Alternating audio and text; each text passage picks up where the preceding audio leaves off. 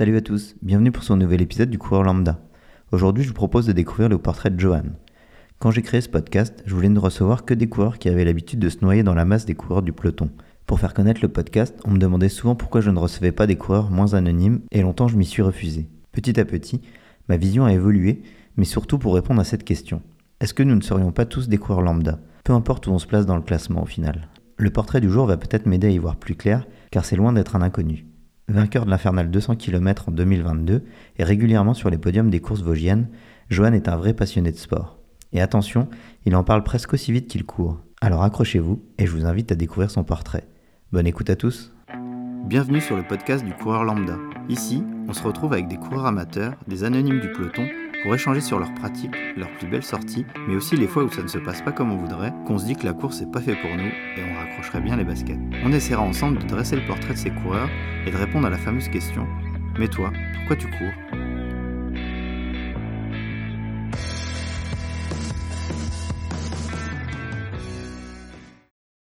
Salut Johan. Salut Greg, ça va? Bien et toi? Bah ça va, super. Bienvenue euh, dans le studio du coureur lambda. Ouais, top, beau, beau studio, j'adore. je le dis toujours, je mettrai des photos un jour d'ici, mais je sais pas. Non, je préfère garder le mystère, tu vois. Eh, écoute, eh, tu vois, je veux pas dire que je suis surpris, mais c'est classe, j'aime bien. ok. bien. Rustique. C'est à l'ancienne. à la. Vosgienne. C'est top, j'adore. Première question déjà, bah, je vais demander de te présenter. Qui es-tu Johan? Et bah, je suis Joanne Villemain, voilà, hein, euh, originaire de Raon, grandi à Raon, euh, 30 ans, papa d'une petite fille euh, qui a à l'heure actuelle 7, qui va sur ses 8 mois, et marié à Laurine, enfin Laurine Villemain du coup. Depuis, on est ensemble depuis une- un peu plus de 15 ans maintenant, et puis voilà quoi. Tu fais quoi comme métier? Alors, je suis sapeur-pompier de Paris depuis euh, octobre 2012. D'accord. Donc, euh, ça, j'a- j'arrive dans ma, dans ma 11e année de pompier de Paris. Je suis dans ma 11e année de pompier de Paris. Et ma dernière, normalement, si tout se passe bien. Ouais, croisons les doigts. Ouais, exactement. Pour un, un retour euh, Un retour, un retour aux sources, voilà, exactement. Ouais. Est-ce que tu as déjà écouté le podcast? Bien sûr, ouais, je, je suis depuis, euh, bah, depuis les premiers, hein, depuis les premiers, depuis celui avec Gauthier. Et, ouais, je suis, je suis, je suis. Donc tu sais quelle, quelle question je vais te poser en premier? Ouais, la première. Euh, Pour toi, euh, c'est quoi un coureur lambda? Et est-ce que tu te considères comme un coureur lambda? Alors, bah, comme tout le monde, hein, je pense que je me suis bien, bien posé la question. Alors, qu'est-ce qu'un coureur lambda La définition pour moi, elle est vachement vague parce qu'en fait, pour moi, on est tous des coureurs lambda finalement. Parce qu'on est tous à notre niveau des, des gens qui, sont ça, qui chacun quelque chose de différent. Moi, je l'ai fait au début en sport santé parce que j'étais gamin. J'ai commencé très, très jeune la course à pied. Et euh, sans, mauvaise pensée derrière, je pense que maintenant, je suis plus un coureur lambda dans le vrai sens du terme parce que je j'oriente toutes mes sorties dans un but bien précis, dans, un, dans une recherche de performance. C'est. Ouais, voilà. Moi, moi, je pense que vraiment maintenant, c'est de la recherche de performance, au-delà du plaisir, hein, parce que je, me, je prends plaisir dans tout. Ça reste mon leitmotiv, c'est de me faire plaisir. Mais je me fais plaisir en me tapant dedans vraiment tout le temps, très, très régulièrement, euh, pendant mes séances, même quand je. Je pars pour me dire, ah, je vais me promener. Non, en fait, à la fin, je finis avec, euh, bah tiens, il y a une côte, bah, comme ce matin, je partais vraiment en mode, je me, ah, puis j'étais au franc-tireur, je dis, ah, pff, mon record au franc-tireur, c'est combien? Ouais, Allez, vas-y, bim, bah, je me la tape dedans, j'arrive en haut, je suis épuisé. D'accord. Mais c'est toujours cette recherche-là de, de performance pour derrière, euh, toujours en pensant à l'objectif. Tu vois, je, Ouais. Je, je- Alors, je me fais, comme je te dis, c'est vraiment du plaisir, 100% de plaisir, mais je recherche toujours un objectif derrière. Tu vois, je. Il n'y a pas une sortie gratuite, si tu veux. Ouais. Ça n'existe pas. J'arrive pas, et je devrais, hein, parce que c'est. Il y a beaucoup de bouquins, euh, Eric Bonnot et tout, courir lentement pour courir vite, tout ça. C'est vrai que c'est des choses qui sont. Et qui sont vraies. Le pire, c'est je le sais que c'est vrai. J'ai j'ai une licence en STAPS, je, me suis orienté dans l'entraînement sportif depuis assez jeune. Je sais qu'il faut le faire, je le fais pas. Et euh, donc, non, pour moi, je suis plus dans la gamme vraiment coureur lambda, lambda. D'accord. Même si je me considère pas du tout comme un élite, parce que même si je fais des podiums, tout ça, il y a toujours meilleur que soi et tu te rends compte de ça dès que tu vas sur des courses un peu avec un niveau supérieur. Tu pas forcément besoin d'aller à l'UTMB, hein, tu vas juste à Roufac euh, sur la course du petit ballon où il y a Sébastien Speller, Benjamin Paulin, des gens comme ça, Stéphane Knittel même qui est un peu moins connu dans le coin mais qui est quand même une pointure dans le. Tu, bah, tu finis 15ème quoi. Ça, te puis- remet à ta place. voilà, ça te remet à ta place, ça fait du bien. Ouais. Mais tu vois, dans le sens où, par rapport à tous ceux que tu as déjà que tu as déjà reçus et j'entends leur définition, elle est, elle, pour moi, elle est complètement juste parce que chacun a sa définition. Peut-être plus dans. ce- Moi, vu que je suis vraiment dans la recherche de performance, je pense que je suis plus tellement dans le courant lambda parce que bah, je vais quand même regarder ce que je fais à la semaine. Dans la semaine d'après, je vais dire, bah tiens, cette année, j'ai vachement axé là-dessus. Ah, je vais faire un peu de vitesse, je vais quand Ouais. même. et je vais- une vraie réflexion derrière euh, sur- Exactement. Sur, ta pratique. ouais. j'ai pas un vrai plan établi à l'année, à la, semaine, machin, tout ça, parce que je peux pas, je, suis- bah, je suis papa, des pompiers de Paris, tout ça, c'est un peu compliqué de faire de créer des, des, vrais, des vraies semaines d'entraînement, mais je vais quand même orienter très précisément ce que je veux faire. Voilà. Je sais ce que je veux faire. Donc, euh, et puis derrière, bah, essayer de monter sur la boîte à chaque fois. hein. J'ai un vrai esprit Ouais. de. On va dire entre, entre guillemets compétiteur dans, dès que j'ai un dossard. Voilà. Dès que j'ai un dossard, je- c'est pas gratuit quoi. C'est pas. Ouais, ouais. C'est mort. Même si je pars euh, gratuitement, hein, des fois, hein, des Ouais. fois je m'inscris à la dernière minute parce que l'organisateur m'écrit tiens, ça serait bien que tu viennes ce week-end. Ah bah je suis dispo, je viens, pas de problème, ça me fait plaisir. Mais à partir du moment où tu te lances, euh, c'est mort. c'est pour Ah bah, performer. j'ai, une, ouais. j'ai une vraie maladie, hein. j'ai la dossardite aiguë, moi. hein. Tu sais, euh, je sais pas faire. Je. D'accord. Je sais pas, bah, je suis venu au pestiféré cette année faire euh, deux tours parce que bon, je sortais des 200 de l'infernal, voilà, fallait pas faire n'importe quoi. Et j'ai fait quoi? J'ai fait le premier tour à fond avec Benjamin, essayer de me tirer la bourre avec Ben dans la première. Enfin, c'est débile, mais c'est comme ça. D'accord. Après, ça fait partie aussi de la réflexion que j'ai. euh, vraiment, au dé- au début du podcast, c'était euh, euh, mettre en valeur des gens euh, milieu de peloton, voire fin de peloton. Et, et en fait, en discutant avec toi, en discutant avec d'autres, Benjamin aussi, euh, j'ai l'occasion de le voir régulièrement au pestif et d'échanger avec lui. C'est que la démarche, même si vous êtes dans un objectif de performance et que vous êtes devant et vous allez plus vite, la... alors je sais pas si c'est spécifique au trail, mais Si. il y a vraiment cet esprit-là si, où si, tout le monde est entre guillemets coureur lambda, c'est-à-dire qu'on a la même pratique, le même plaisir. et- C'est exactement ça. Si tu veux, euh, moi, quand j'aborde une course, alors ça dépend de la course quand même. Hein. Je vais pas non plus te raconter de bêtises. hein. Il y a des courses où je pars vraiment pour me la coller. Je sais que c'est voilà, j'y vais pour euh, voilà. Mais t'as des courses genre, genre le 200 de l'infernal, tu vois, ça a été, ça reste ma course phare parce que voilà, c'est un truc. Mais Ça euh, marque un peu les esprits. Ouais, c'est ça, tu vois. Puis même pour moi, c'était quelque chose, de- pour moi, d'inenvisageable il y a quelques années en arrière. De rien que de le finir, de le gagner, c'était quelque chose d'exceptionnel. Mais euh, tu pars, et bah, la veille, tu discutes avec les mecs, il n'y a pas d'animosité, à aucun moment ça se regarde. C'est quelque chose qui est très différent. Tu vois, j'ai fait les. On en reparlera, je pense, après, mais j'ai fait les crosses quand j'étais depuis que je suis gamin. Et les crosses, t'es déjà plus sur le même truc, tu vois. euh, Ouais. ça se regarde, machin, l'échauffement, ah, ah, il a tel ça se point, place, ah, euh, ça se place. ça c'est ça, tu, tu regardes les points, t'as lui il a mis du 10, ouais, j'ai mis du 8, ah putain il a raison, j'ai mettre du 10, tac tac, tu changes tes points, enfin, et puis pendant la course, il n'y a, y a pas un moment où tu regardes l'autre en, en te disant bah tiens il tombe, je le ramasse, non c'est mort, Ouais. c'est même, pas énorme, c'est même pas envisageable quoi. Et les mecs c'est limite à...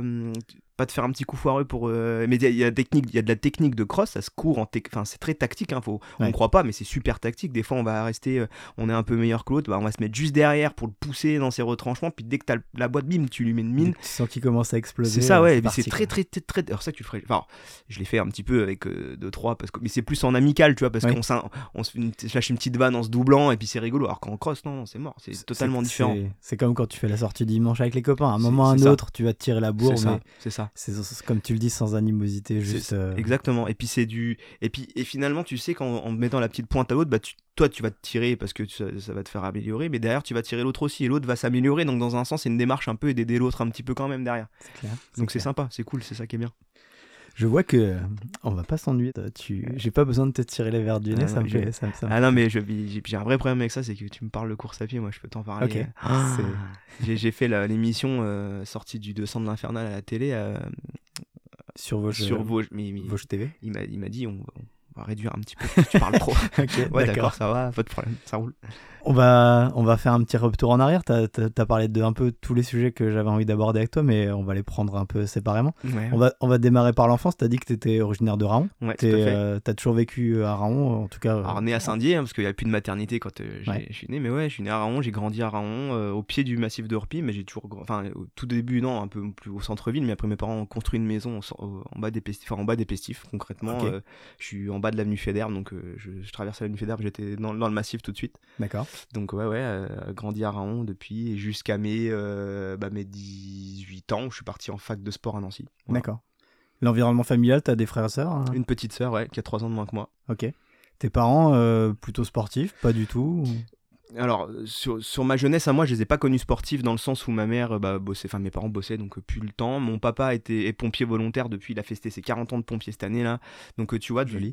Sportif, euh, non, parce que c'est pas de dossard, pas de machin, pas de compétition, mais euh, toujours, toujours de l'entretien physique pour, euh, pour son boulot, enfin pour son, son activité de pompier. Ok. Donc euh, toujours, il m'a toujours, j'ai toujours été, il m'a toujours dit euh, depuis que je suis gamin, mon rêve était d'être pompier de Paris. Il m'a toujours dit si tu veux être pompier de Paris, bah voilà, hein. Ouais. faut courir, faut faire des tractions, faut machin. Donc euh, bah, depuis que j'étais gamin, bah je courais, je faisais des tractions, dans le but toujours de des pompiers de Paris. C'est, euh, enfin, dès gamin, tu avais ce, ce rêve-là Ouais. de- d'être Bah, pompier de Paris? Je pense que c'est quelque chose, euh, t'as reçu euh, David qui te l'a dit, je pense que c'est quelque chose de très générationnel. Moi, mon, mon père est pompier, mon, grand-père était pompier, mes oncles étaient pompiers. Ok. Euh, T'as baigné des- là-dedans, Ouais, hein. j'ai grandi vraiment dans cet environnement-là. Vraiment, j'ai grandi en caserne, hein, à la caserne de Raon. J'ai été jeune sapeur-pompier derrière. Enfin, tu vois, c'est quelque chose qui est très. euh, ouais, ancré vraiment de chez moi depuis que je suis gamin. Ok.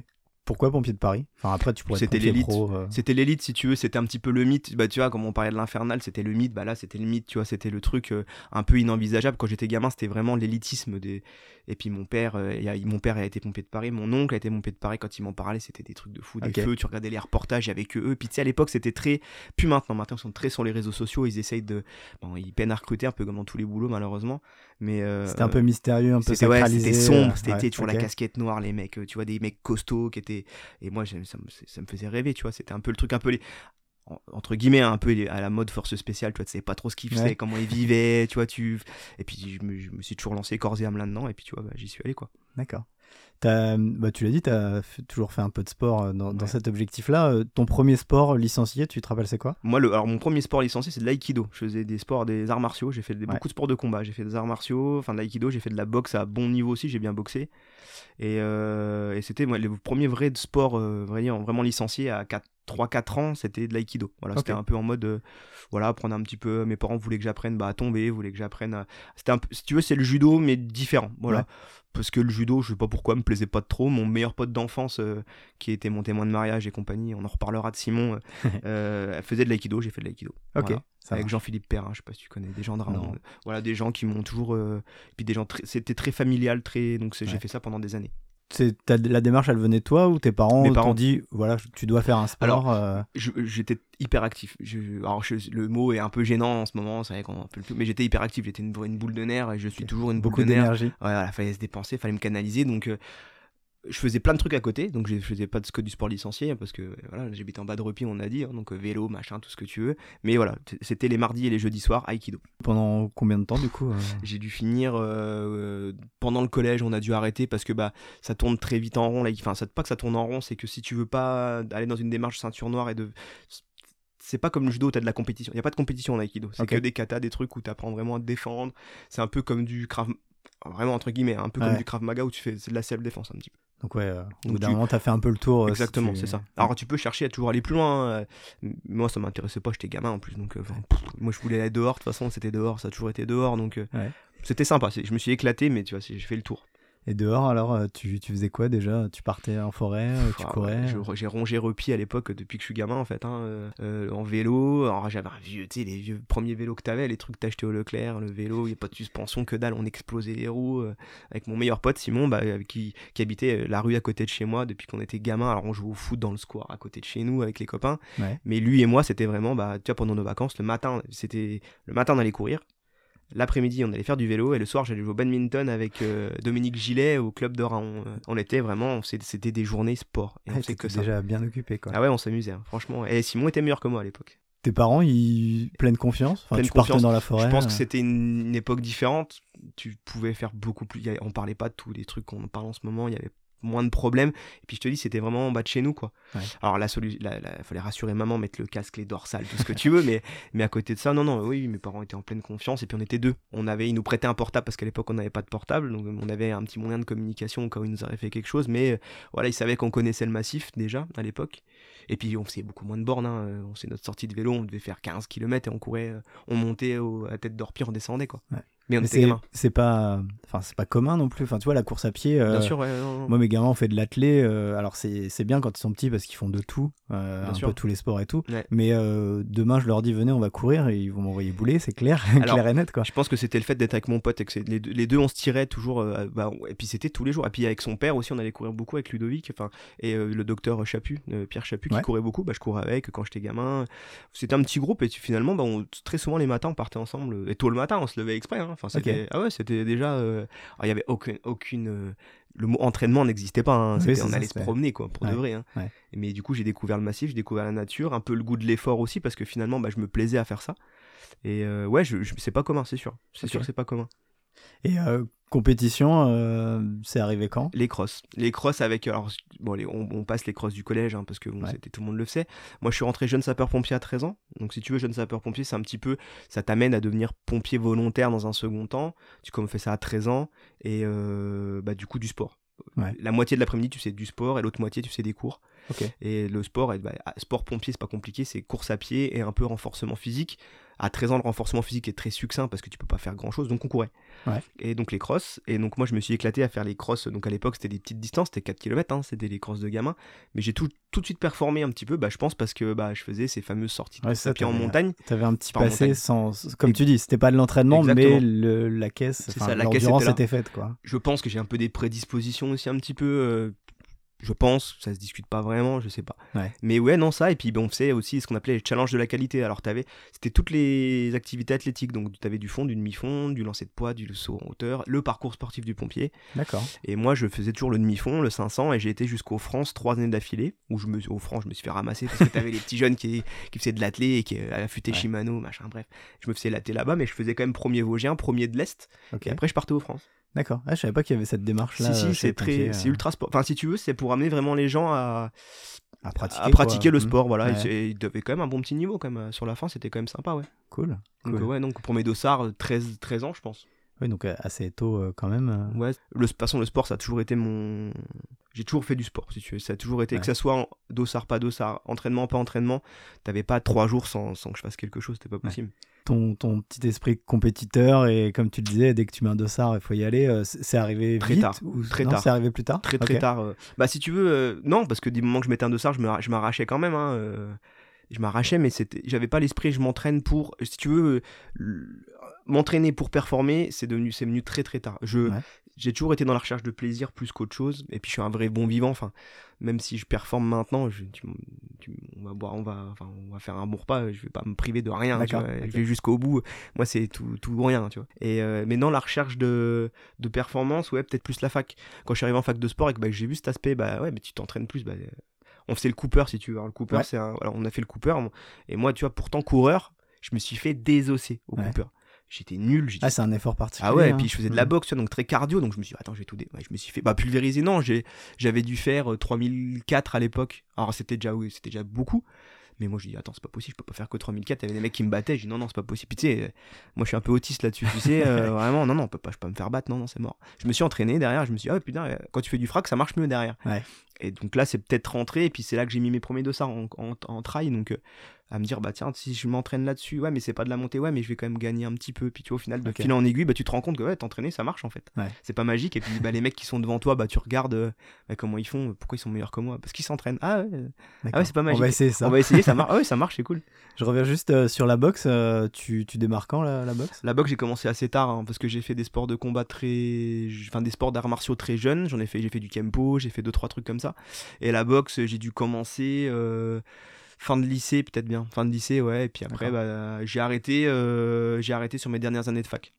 Ah, Donc j'en ai- Il n'y a pas de club de à là à. Ah, ok, en ok, fait, j'ai, habité à. Donc j'étais fac de sport à Nancy, donc je m'entraînais à Nancy, j'allais m'entraîner à. Avec, qui est un très très bon club euh, dans l'est de la France, qui est très très coté. Et du coup, on avait des très bons entraîneurs, David Guéraud et compagnie, enfin des mecs qui, étaient, qui, étaient, qui ont été champions d'Europe et tout. Ouais. Donc il y avait un très bon niveau. J'étais en amateur plus, enfin, si tu veux, c'est, très compliqué les, les, en boxe. Et euh, je me suis arrêté parce que petit pépin physique au niveau de l'œil et euh, je voulais pas pousser. Ouais. Et puis, euh, et puis même ça m'a lassé assez parce que alors le noblard, j'adore la boxe, je regarde, je suis toujours. Mais si tu veux, euh, dans nos âges et dans notre région, c'est très beaucoup d'animosité, ce qui m'a un peu déplu. Voilà, ça m'a. Pas une super, euh, super ambiance. si l'ambiance est bonne, mais si tu veux, t'as as quand même euh, cet esprit hein, moi qui me plaisait plus à la fin. Ouais. Tu vois vraiment, t'as pas le droit à l'erreur quoi. Et ça, ça me dérange un petit peu. Puis c'était très dans le conflit avec d'autres clubs. Enfin, donc bon voilà, Un peu, préférais zapper. Et puis ça de chapelle. euh, c'est ça. J'ai Ouais. préféré zapper, puis finalement, bi- puis avec ma femme, machin, on avait quand même d'autres. Enfin, c'était très prenant parce que c'était des gros entraînements, des gros volumes horaires et les déplacements se faisaient quand même assez loin. Donc euh, Ouais. voilà. Ça- t'as- Qu'est-ce qui t'a séduit au départ, euh, la boxe? Je pense le- vraiment le combat ou Non, je pense vraiment l'esprit euh, très très dynamique du sport, qui- parce que c'est vraiment un sport très cardio. Pour le Ouais. coup, c'est vraiment quelque chose d'e- d'extrêmement cardio. Tu apprends à découvrir ton corps, tu te muscles aussi. Mm. Euh, moi, j'ai eu, un, j'ai eu, je pense que tout gamin, j'ai eu un vrai sentiment d'infériorité par rapport à ma taille. Je suis petit Ouais. et je l'ai peut-être subi au collège, tu vois, tout ça. et je me suis bien fait. Bon, j'ai pas subi de D'harcèlement. d'harcèlement parce que c'était très bon enfant. Raon, ça a toujours. Enfin, moi, j'ai toujours connu ça. On était quand même tous copains, quoi. Mais euh, tu vois, t'avais toujours les petits pics, t'étais petit, t'es machin. chambrer quand même. Ouais, là-dessus, j'avais euh. toujours ce petit sentiment de, tu vois, de Ouais. un peu d'infériorité. Du coup, j'ai toujours fait de la muscu, toujours fait des trucs pour me dire, attends, eh, je suis petit, mais hein, je suis peut-être pas petit, mais je suis large. tu vois. Ok. Et du coup, je pense que la boxe est venue comme ça. Je Ouais. pense, inconsciemment, voilà. Fac de sport? C'est ça, ouais, fac de sport Parce que avec tout ce que tu pratiquais, ça te paraissait logique ça me de paraissait logique. Moi, je voulais pas aller en fac. C'est ma maman qui m'avait dit écoute, les pompiers de Paris, c'est bien, mais si tu te blesses, machin, faut quand même des études. L'école, j'aimais pas trop ça, mais j'étais pas mauvais non plus, tu vois. Euh, fac, enfin, après le lycée, une fois que t'as fait le bac général, bah, tu dis bah, je fais quoi, moi, en fait? Parce que Ouais. je, suis- je voulais être pompier, euh, ouais, bah, Parce écoute, que euh, juste pour revenir sur, enfin, pour rentrer au pompier de Paris, c'est un concours. T'as besoin d'absolument rien. C'est un concours de l'armée de terre en fait. Les pompiers de Paris sont militaires, du coup tu passes les tests au CIRFA, donc comme si tu vois n'importe quelle arme. Ouais. Et ensuite en fonction bah, des évaluations, ils te, ils te donnent un critère de. Enfin, t'as t'as une note, ce qu'on appelle un CIGICOP, et en fait en fonction de ça, bah, tu t'orientes, ils te donnent des, un panel de ce que tu as le droit de faire. D'accord. Si tu avais déjà une idée, bah, tu, tu rentres dans ce que tu voulais faire. Et si t'as pas d'idée pour les jeunes qui ont pas vraiment d'idée, bah, ils t'orientent en fait. Moi, c'était pompier de Paris, c'était clair et net. Si je rentrais pas pompier de Paris, je ne je faisais pas l'armée. Et donc, euh, voilà, moi j'ai eu les tests, voilà, c'est haut la main, et puis je suis rentré comme ça, quoi. Et pourquoi euh, après le bac pas, pas partir là-dessus direct?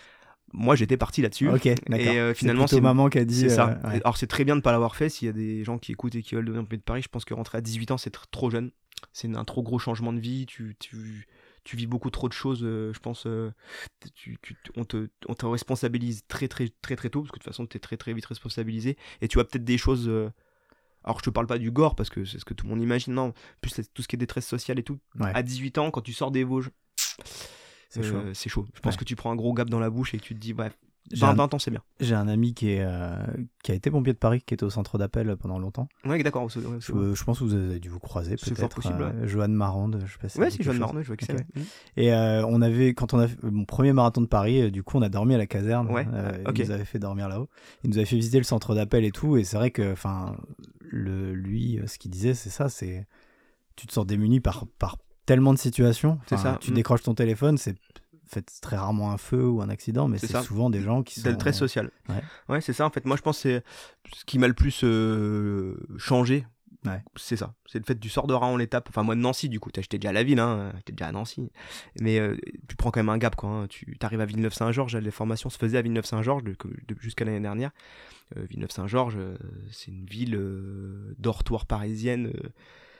Euh, c'est compliqué quoi. hein. Ouais. Tu sors de- du RER, faut monter, on te dit ah, attends, toi attention, faut pas utiliser mon de Paris parce que tu vas peut-être te faire braquer et c'était pas des bêtises. hein. Tu sors de Raon où tu, tu, tu pouvais y aller, euh, Ouais. c'est compliqué quoi. Ouais. Mais du coup 20 ans c'était bien. Tu vois 20 ans, j'avais déjà vécu un petit peu, j'avais déjà fait Nancy deux ans, t'es déjà un peu plus vieux, j'avais déjà pris des, fait des petits boulots pour me payer un petit peu mes études, tu vois. Donc tu t'es déjà dans une autre démarche, t'es plus- t'es pas l'adolescent, euh, enfin sorti de l'adolescence et t'arrives à Paris quoi. Nancy, fac de sport, tu, du coup, tu fais un peu de tout. Ouais. Alors fac de sport, ouais, moi j'ai fait euh, alors la première année elle est générale si tu veux, tout le monde fait la même chose. La première, comme en médecine, la première première année qui est très sélective euh, dans le sens où c'est du, c'est dur, les cours sont durs, c'est de l'anatomie, de la physio, euh, de la- tu, tu rentres un petit peu dans l'aspect entraînement sportif, mais t'es quand même très général. Ouais. Et ensuite deuxième année, euh, fac- euh, vraiment entraînement sportif. Moi je me suis arrêté au Doug à la deuxième année parce que c'était le premier truc professionnalisant et je savais que je pouvais trouver un boulot avec ça. Et je me suis blessé, je me suis fait une fracture des scaphoïdes. Et du coup, bah, un peu blasé parce que je me suis fait ça à l'école et que, enfin, à la fac, et qu'on m'a dit, bah écoute, ouais, mais tu t'es, t'as beau te blesser à la fac, t'auras quand même zéro en pratique, quoi. Ah ouais? Ah ouais, donc zéro en pratique. Derrière, Tu t'es blessé comment Enfin, juste, euh, en faisant un 100 mètres et un gamin qui me traverse devant sur la piste, c'est à Raymond Petit, euh, le stade qui est derrière Ouais. le- à Marcel Picot là. Et le gamin me traverse devant, moi j'essaie de l'éviter, je tombe les, les- les pleins fers sur les deux mains. Je faisais encore de la boxe à l'époque là, donc euh, tu vois, moi un peu tête euh, brûlée, bah, je vais quand même à la boxe le soir, donc je boxe sur le, la- le scaphoïde pété. Je me dé- enfin, j'ai eu de la chance, ça s'est pas déplacé, parce Ouais. que ça aurait été beaucoup plus grave, il aurait fait faire greffe osseuse et tout. Mais du coup, voilà, donc euh, tu ressors de ça, t'es blessé, tu vas à la fac, euh, les, les partiels trois semaines après. Et puis bah, on te dit, tu bah, t'auras, pratiquer. t'auras quoi. zéro en pratique quoi. Ah, Donc bah là, faut, faut, là faut, faut, faut y aller euh, sur les cours pour essayer d'avoir au moins la moyenne euh, générale. Donc faut essayer de te sortir avec au moins 15 de moyenne sur les, les, les théories. Sachant que je sortais d'un bac général et que c'était des épreuves anatomie, physiologie, psychomoteur, enfin tu vois des trucs euh, ouais. un peu compliqués quoi. Puis toi étant sportif, je pense que t'avais un peu accès euh, Ah sur bah euh, complètement, moi j'ai la pratique quoi. c'était j'avais déjà limite mon Doug sans passer les épreuves, c'était enfin dans ma Ouais. tête c'était un peu ça si tu veux. Ouais. Ah bah là non, du coup faut te sortir un peu les doigts quoi. Donc un peu blasé de ça et puis euh, les études c'était bien quoi. Voilà. fait le tour. J'avais fait le tour, ça me commençait un petit peu à me lasser. Et j'ai passé le concours de pompier de Paris, j'étais reçu, donc bon, pff, allez, Ouais. c'est bon, on arrête. C'est parti. quoi. Allez, on y va, quoi. Ouais. Le concours, ça, ça ressemble à quoi? Alors, c'est très simple, c'est deux jours. hein. Le premier jour, tu fais que du sport. Donc, le sport, c'était traction, un parcours euh, de psycho psychomoteur. Euh, T'avais un Luc léger. Et puis, c'est tout. Et le lendemain, tu fais tout ce qui était tests médicaux. Euh, et puis un entretien avec euh, ah, euh, non, comment psychotechnique et un entretien avec un orienteur qui, avec tous les résultats que tu avais, t'orientait, enfin te donnait un peu ce que lui pensait de ce que tu pouvais faire, pas faire. Quoi. D'accord. Voilà. T'as préparé ces Ouais, j'ai, euh j'ai bien Ouais. bien préparé. Avec Ouais. mon cousin Christopher, on avait, moi, lui, a trouvé un petit problème médical, donc il a, qui a pas, il a pas été pris. On avait passé tous les, enfin, on est, c'était préparé tous les deux. Ouais. Le but, c'était de, moi, quand je suis rentré, c'était, on nous disait, fallait faire 10 tractions. Moi, je m'étais fait pour en faire 20, tu vois. J'en fais 20. Et euh, le Luc Léger, euh, je crois qu'à l'époque, j'avais fait palier 12 ou 13, un truc comme ça. Ouais. Quelque chose comme ça, ouais. Je m'étais bien préparé, ouais, je m'étais bien, bien affûté. euh. Bon, j'ai un peu que ça à faire, j'étais en fac de sport. Ça aurait été quand même dommage que je que, Que j'y arrive pas. Quoi. physiques, ça, Ouais, ça aurait été pas, dommage, ça aurait été dommage. C'est clair. La- Du coup, pompier de Paris, c'est parti. Une fois que t'as le concours, c'est t'as- t'es quoi T'enchaînes direct Alors, euh, euh t'enchaînes avec. Moi, à l'époque, c'était 6 mois de formation à 1900-Georges. Tu faisais 2 mois au fort, 2 mois en caserne, 2 mois au fort. Et puis, puis ouais, c'est ça, c'est parti quoi. hein. Tu fais tes 6 mois. Alors, les 6 mois, moi à l'époque, c'était pas non plus le, le bagne comme il y a eu certaines années. euh, voilà, moi, c'était déjà un peu compliqué, tu vois, parce que euh, même si j'étais très militaire dans ma tête, là, tu quittes papa-maman, la copine, pas de portable, euh, t'es très mis dans ta petite bulle. Et tu- ils, créent- ils le disent de toute façon, hein, ils, te, ils te brisent un petit peu pour te faire rentrer dans un moule. Si tu rentres dans le moule, c'est bien. Si ça marche pas, bah tu dégages. C'était un contingent de 90, on a fini à 45. Ah oui, quand Euh, voilà, tu vois, c'était très sélectif à l'époque. Alors maintenant, c'est différent. Si tu veux, maintenant, ils sont plus dans un esprit école, euh, tirer le meilleur des mecs pour. euh, parce que de toute façon, il y a besoin de monde et donc il faut former. De toute façon, hein, c'est pas magique. Nous, à l'époque, on se battait pour les places, quoi. Ouais. C'était pas, la même, pas le même contexte. Aujourd'hui, C'est un peu. ça s'est adouci un peu. Ça s'est adouci. Alors, les mecs sont pas forcément plus mauvais, hein, c'est pas ce que je veux dire, mais euh, c'est peut-être plus intelligent, mieux amené. Nous, c'était plus bourrin, quoi. Ouais. Donc, Militaire, quoi. ah, très militaire. De toute façon, Ouais. c'était pas compliqué. Tu rentrais à Villeneuve, c'était l'armée, quoi. Ouais. On allait marcher en chantant, marchant au pas. Enfin, c'était très. c'était très- bah, ça se fait toujours, hein. Ouais. mais c'est mieux amené, je pense, maintenant. Ça te convenait bien, toi? Moi, ça me convenait, ouais, j'adorais Ouais. ça. Moi, je voulais faire ça, de toute façon. Ouais. Ça aurait pas été aussi militaire, j'aurais été déçu. C'est vrai. Ouais, moi, j'aurais été plus content en sortant, mais euh, pendant le truc, mais non, j'aurais été déçu, je pense. ouais. T'avais vraiment ça. cette image-là où Ah ouais, t'avais- ouais, tu voulais aller chercher ça. C'est ça. Chercher un petit peu le, le défi, tu vois, de tu sors de ton petit de ta petite campagne, tout est facile en fait, et puis tu te retrouves à Paris, tu connais pas, tu retrouves un esprit militaire que tu connais, enfin que je connaissais entre guillemets, les pompiers volontaires, voilà, ils essayent d'inculquer un petit peu ça, mais ça reste totalement différent.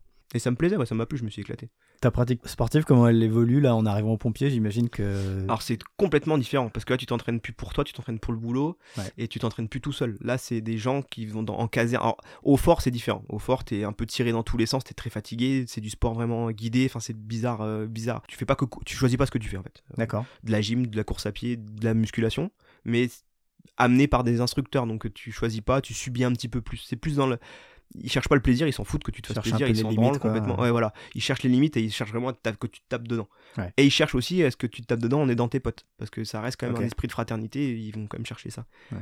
Et après en caserne, non, en caserne, euh, bah ça dépend. Euh, moi j'ai été bon en sport donc moi j'ai pas été embêté entre guillemets par les gradés, enfin les gens qui étaient déjà en caserne. Mais euh, moi j'ai embêté les jeunes après, tu vois. Ok. Euh, mais toujours dans les amener à performer, tu Ouais. à sortir les doigts. Parce que si tu veux, je l'ai vu avec l'évolution, et ça c'est quelque chose qui est très, qui est très vrai, je pense, et que les générations ne comprennent peut-être pas, mais je suis pas vieux, hein, j'ai que 30 ans, j'ai 31 ans cette année, mais euh, tu vois, j'ai j'ai vu vraiment l'évolution de la jeunesse en arrivant. J'ai eu du mal avec ça, c'est ce qui a fait que j'ai quitté la compagnie incendie, et maintenant que je suis au Louvre et que je suis plus cool, j'avais il y avait un vrai conflit de génération. Et euh, les jeunes, bah, dans la dé- pas dans la défiance, parce que c'est pas de la défiance, mais moins euh, à écouter ce qu'on leur donnait comme conseil. Et donc, euh, limite, le jeune, il faisait du crossfit en club, parce qu'il habitait, je sais pas où, il faisait du crossfit, bah, il arrivait, on se disait, c'est moi, je fais du crossfit. Ouais, mais là, t'es pas dans un club de crossfit, là, t'es au travail. Ouais. Tu vois, euh, on te dit, faut que tu cours, bah, cours. En fait, on va courir. Non, non, je cours pas. J'ai pas besoin. Voilà, un peu compliqué, tu vois. Ouais. Je pense que c'est très différent. Ils sont plus cocoonés et plus. euh, plus euh, alors, c'est bien, hein, on est à l'écoute. Tu vois, je pense que c'est ça qui a évolué. Les gens sont beaucoup plus à l'écoute de tout. Alors, c'est bien de Il s'écouter. que hein, ça marche dans les deux sens. mais il faut aussi savoir se taper un peu dedans et se mettre dans la difficulté. Ce que les jeunes ont un peu plus de mal maintenant, j'ai l'impression. ouais. À se mettre dans la difficulté, je pense. Ils vont pas chercher la, le truc un peu dur pour euh, progresser. Ils vont essayer de rester dans leur zone de confort. Si ça marche, bah, c'est bien, quoi.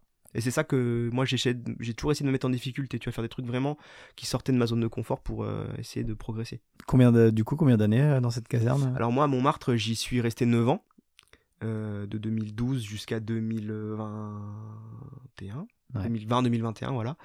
Et puis après, euh, donc 9 ans dans la même caserne, ce qui est beaucoup maintenant, c'est ce que j'aurais pas dû faire.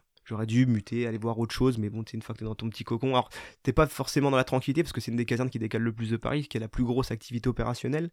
Donc, euh, j'étais tout le temps sollicité. Enfin, tu es vraiment dans des rythmes un peu. Euh, très très intense, beaucoup de sport, et puis en plus on était débiles, tu vois. Tu sais, la vie d'un pompier de Paris, c'est pas compliqué, d'un jeune pompier de Paris en tout cas, c'est t'arrives la veille du train parce que tu prends ta garde à 7h45 le matin, ouais. mais t'arrives la veille au soir, bah, tu fais quoi? Tu vas dans les bars avec tes copains, ouais, deux, trois coups. parisienne quoi. Voilà, tu rentres à minuit, une heure, quand ça se passe bien, et puis t'attaques à 6h, tu te réveilles, et puis euh, 8h, t'es déjà dans ta première séance de sport du matin, quoi. Donc tu vois, c'est un petit rythme à prendre, et puis finalement, bah, mais on se tirait la bourre avec les potes, et puis finalement, au sport, on se, on se respectait pas. Hein. Ouais c'était débile. Et puis je peux t'en pas, je peux t'en faire t'expliquer des séances. Hein, c'était n'importe quoi. mais toujours à, tu vois, tirer la bourre avec les copains. Donc euh, c'était toujours dans la bonne ambiance, quoi. Ouais. Et du coup, quand t'es de garde, ouais, c'est ça. C'est si t'es pas appelé, c'est ouais, c'est sport quoi. En fait, euh, la journée est cadrée. Hein. De toute façon, il y a un texte qui, qui régit les. En fait, c'est militaire, donc tout est régi. Hein. Donc tu te lèves, tu te lèves à le réveil officiel, c'est euh, 6h45. Tu te lèves. Euh, la journée commence, son rasage, machin, rasé de près, coupé de près, hein, parce que de toute façon la barbe est interdite. Euh, tu fais tes, tout déjeuner, les TIG derrière, les TIG c'est quelque chose qui revient toute la journée, euh, enfin les, le ménage en fait si tu peux préfères. rassemblement à 7h45, tu fais ton rassemblement, vérification du matériel, sport de 8h à 10h, Ensuite, de 10h à midi, manœuvre. Donc, tu manœuvrais, euh, voilà. Tu mangeais, tu avais une pause jusqu'à 13h30, 13h45, rassemblement. L'après-midi, on sait ce qu'on appelait le travail dans les services. Donc, euh, en fonction de tes capacités, si tu es plus bricoleur, on va te mettre au casernement, tu vas réparer des trucs.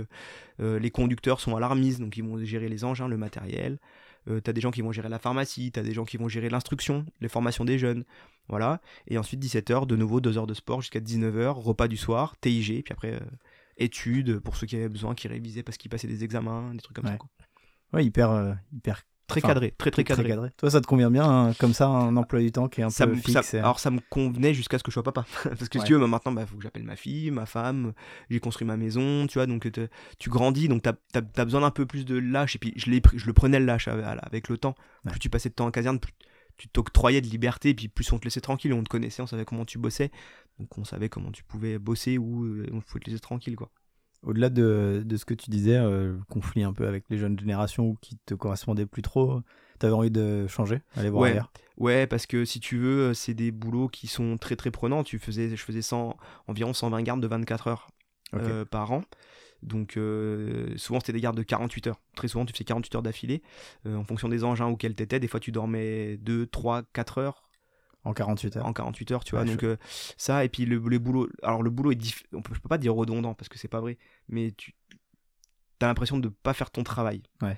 Tu sais, les, les pompiers, ils le passent partout, ils l'expliquent. Hein, c'est beaucoup de squarity, mais beaucoup d'assistance. Et à la fin, bah, t'as pas signé pour ça. Quoi. Tu t'entraînes pour faire des feux, des trucs de ouf. Ouais. Et puis à la fin, bah, tu fais pas vraiment ça. Mais ça fait partie du taf et à côté de ça tu vas faire un gros feu puis t'es relancé pour 10 ans c'est ce qu'on disait on récupère la flamme quand tu faisais un gros feu des sauvetages tu sauvais des gens t'aidais des gens pour tu repartais pour 20 ans tu, enfin, tu c'est reparti quoi ouais au, bout de, au bout de 40 heures de garde où tu as dormi, comme tu dis, 3-4 heures, euh, tu arrives encore à être. Euh, au début, non. Au début, tu, tu, tu rentres, tu t'affales sur le canapé, tu dors pendant deux jours. quoi. Mais à fur et à mesure, tu prends le rythme et puis tu ouais tu chopes le rythme et puis je te dis ça euh, en mode c'est compliqué mais on, on savait se reposer qu'on se posait un peu dans la journée enfin mais tu vois là où on était bête et où j'ai été bête et où je pense que je le regretterai plus tard c'est que toujours à fond dans le sport ouais tu vois on en revient toujours là-dessus et bah, tu dormais pas de, la nuit. Pas de... Ah non, non. Et puis on allait faire la séance de 15 bornes le lendemain matin à, à 15 au kill parce que le chef de garde il voulait courir à 15 et puis toi tu voulais montrer au chef de garde que t'étais meilleur que lui quoi. Et puis du coup, bah toujours à fond.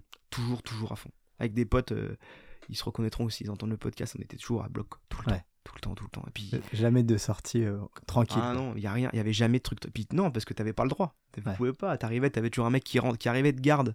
C'était son sa première séance et lui il, frais. Quoi, les mecs là, euh, séance pédiatrique, euh, séance de nouveau-né, allez hop. et, puis, on se tapait dedans. Puis c'était de nous-mêmes. Hein. On aurait pu dire ah non, je me repose, ça serait passé, tu vois. Mais non, interdit, interdit, trop de fierté.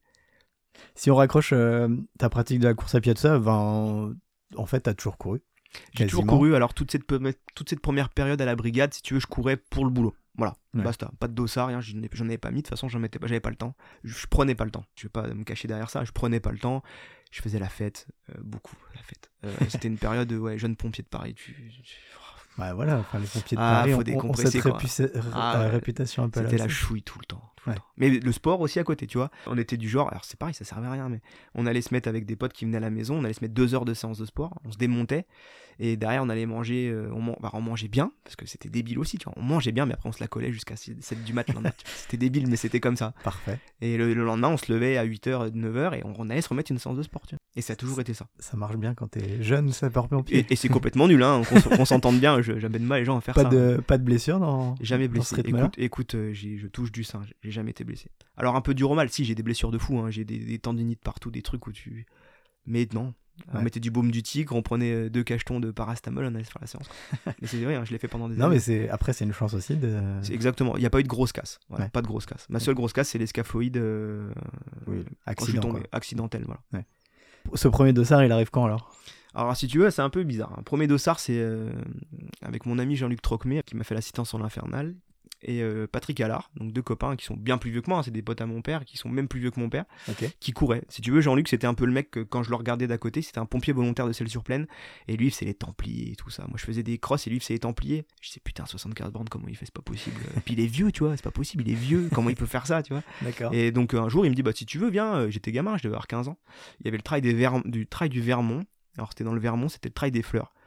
Euh, au-dessus de Celle, de Snon, tout ça. Et il me dit bah viens, on y va. euh, Prends un dossard, viens avec nous. Bon bah ok, je viens. Et je gagne. Enfin, je gagne. Je suis premier espoir. Oui, oui. Au général, je peux pas te dire, je me rappelle plus. Il y avait Stéphane Brognard, tout ça, mais qui était pas connu encore à l'époque. Tu vois, c'était vraiment vieux. hein. Je te parle de ça, c'est dans les années 2000 et quelques quoi. Oui, ou le trail. euh, Le trail connaissait, ouais. commençait. Et ça s'appelait même pas trail des fleurs, ça s'appelait course nature des fleurs du Vermont. Et après, plus rien. Plus de dossard. D'accord. Jusque. Après, j'ai fait les crosses, machin. Alors, l'avantage des crosses à l'armée, si tu veux, c'est que tu, tu deviens très vite dans un esprit de haut niveau parce que. Alors, tu faisais les crosses de sélection, ce qu'on appelait les crosses brigades, donc tu as toute la brigade qui courait. tu. Et si tu arrivais dans les 5 premiers, tu allais aux crosses armée de terre, parce que la, la brigade appartient à l'armée de terre. Hop, donc tu te sélectionnais, cross armée de terre. Cross armée de terre, si t'arrivais dans les 5 premiers, tu faisais aux interarmes, donc armée de terre, armée de l'air, la marine, la gendarmerie. Donc tu te hop, et après t'allais au championnat de France de cross. Donc moi je me suis Donc, toujours ouais, aux des petits paliers comme Exactement. ça. euh. Et du coup, ça, ça te tirait la bourre parce que t'étais content. Puis quand t'allais aux interarmes, t'étais avec les mecs qui allaient aux Jeux Olympiques. Parce que mine de, les mecs font tous partie de l'armée quasiment pour Ouais. la plupart. Donc tu voyais, tu croisais. Moi, je croisais Sylvain Cour. euh, donc euh, j'ai couru contre Sylvain Cour que j'ai battu sur un cross d'ailleurs. bon, c'était ces périodes où il était un peu blessé. Il faisait que du long. Enfin donc euh, voilà. Ouais. David euh, Enfin que des gros, des coureurs que moi je regardais à la télé quoi. Donc c'était classe. Il y avait Sébastien Speur. La première année où je l'ai fait, c'est sa dernière année à l'armée.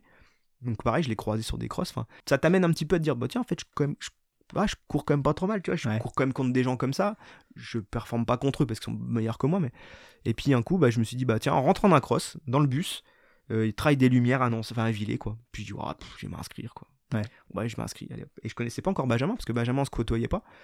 Et il y avait donc c'est Benjamin qui fait deuxième, derrière Benjamin Choquer qui gagnait euh, cette année, le- l'année-là, le 30. Des- Deuxième Benjamin Paulin. Et puis je me suis dit, oh putain, ça court trop vite, comment C'est cinglé, quoi. Et puis de- je me suis pris au jeu. Tu vois, derrière, j'ai refait- j'avais fait Bizamba. Et puis après, bah, de fil en aiguille, bah, bim. Ça c'était en 2017, peut-être bien. 2017, ouais. Je pense les premiers dossards ont jamais 2017. T'accroches tout de suite. euh, je m'éclate, Ah, je m'éclate Ouais. de ouf. Et puis je me rends compte que je peux m'entraîner. Ouais. C'est génial, hein. j'ai- mes parents habitent en bas de la montagne. Je dis, mais en fait, c'est- facile. en fait. J'ai la même chose chez moi. je peux chez moi, je peux y aller, quoi. je peux Ouais. m'entraîner et je, je prends plaisir. Et si tu veux, euh, bon, il y a eu. euh, il y a eu les attentats, tout ça, si tu veux, et moi j'ai fait les attentats, c'est un truc qui m'a vraiment marqué. Et j'avais besoin d'un sport pour, euh, pour Évacuer éliminer, pour évacuer du- et la course à pied arrivait à ce moment-là, si. Donc euh, je me suis très vite raccroché à ça. Et non, donc c'est 2015, du coup, je suis c'est pas 2017, c'est 2015. Et euh, du coup, je m'accroche à ça. Ouais. Et puis hop, je me, je me mets à courir et courir quasiment tous les jours. Di- Direct, je m'y mets tous les jours. Alors petit à petit, au début, Toujours dans la demi-mesure, quoi. Ouais, c'est ça. Toujours direct à bloc, euh, des petits 10 bornes. Enfin, même peut-être même pas des 10 bornes au départ. Je, faisais- je devais faire moins. Mais tu vois, tout de suite à me mettre là-dessus, quoi. Enfin, je fais une parenthèse avec ça. Et les attentats, euh, je rebondis dessus. euh, mais euh, Ouais. t'étais- t'étais- du coup, t'étais en service au moment-là? ouais, j'étais de garde, ouais. J'étais de garde, c'était le vendredi soir et euh, on est parti, voilà, faire. Moi, j'ai fait la belle époque et après derrière, on a fait un petit passage au Bataclan et puis. Mais c'était. T'as su tout de suite que, enfin, tout de suite, vous avez eu l'info que c'était. si tu veux. alors, c'est très bizarre hein, comme euh, ce soir. Il y avait un match de foot. France-Allemagne, hein, c'est ça, hein, France-Allemagne. ouais. Et nous, on adorait faire chier les mecs qui regardaient le foot parce que je déteste le foot.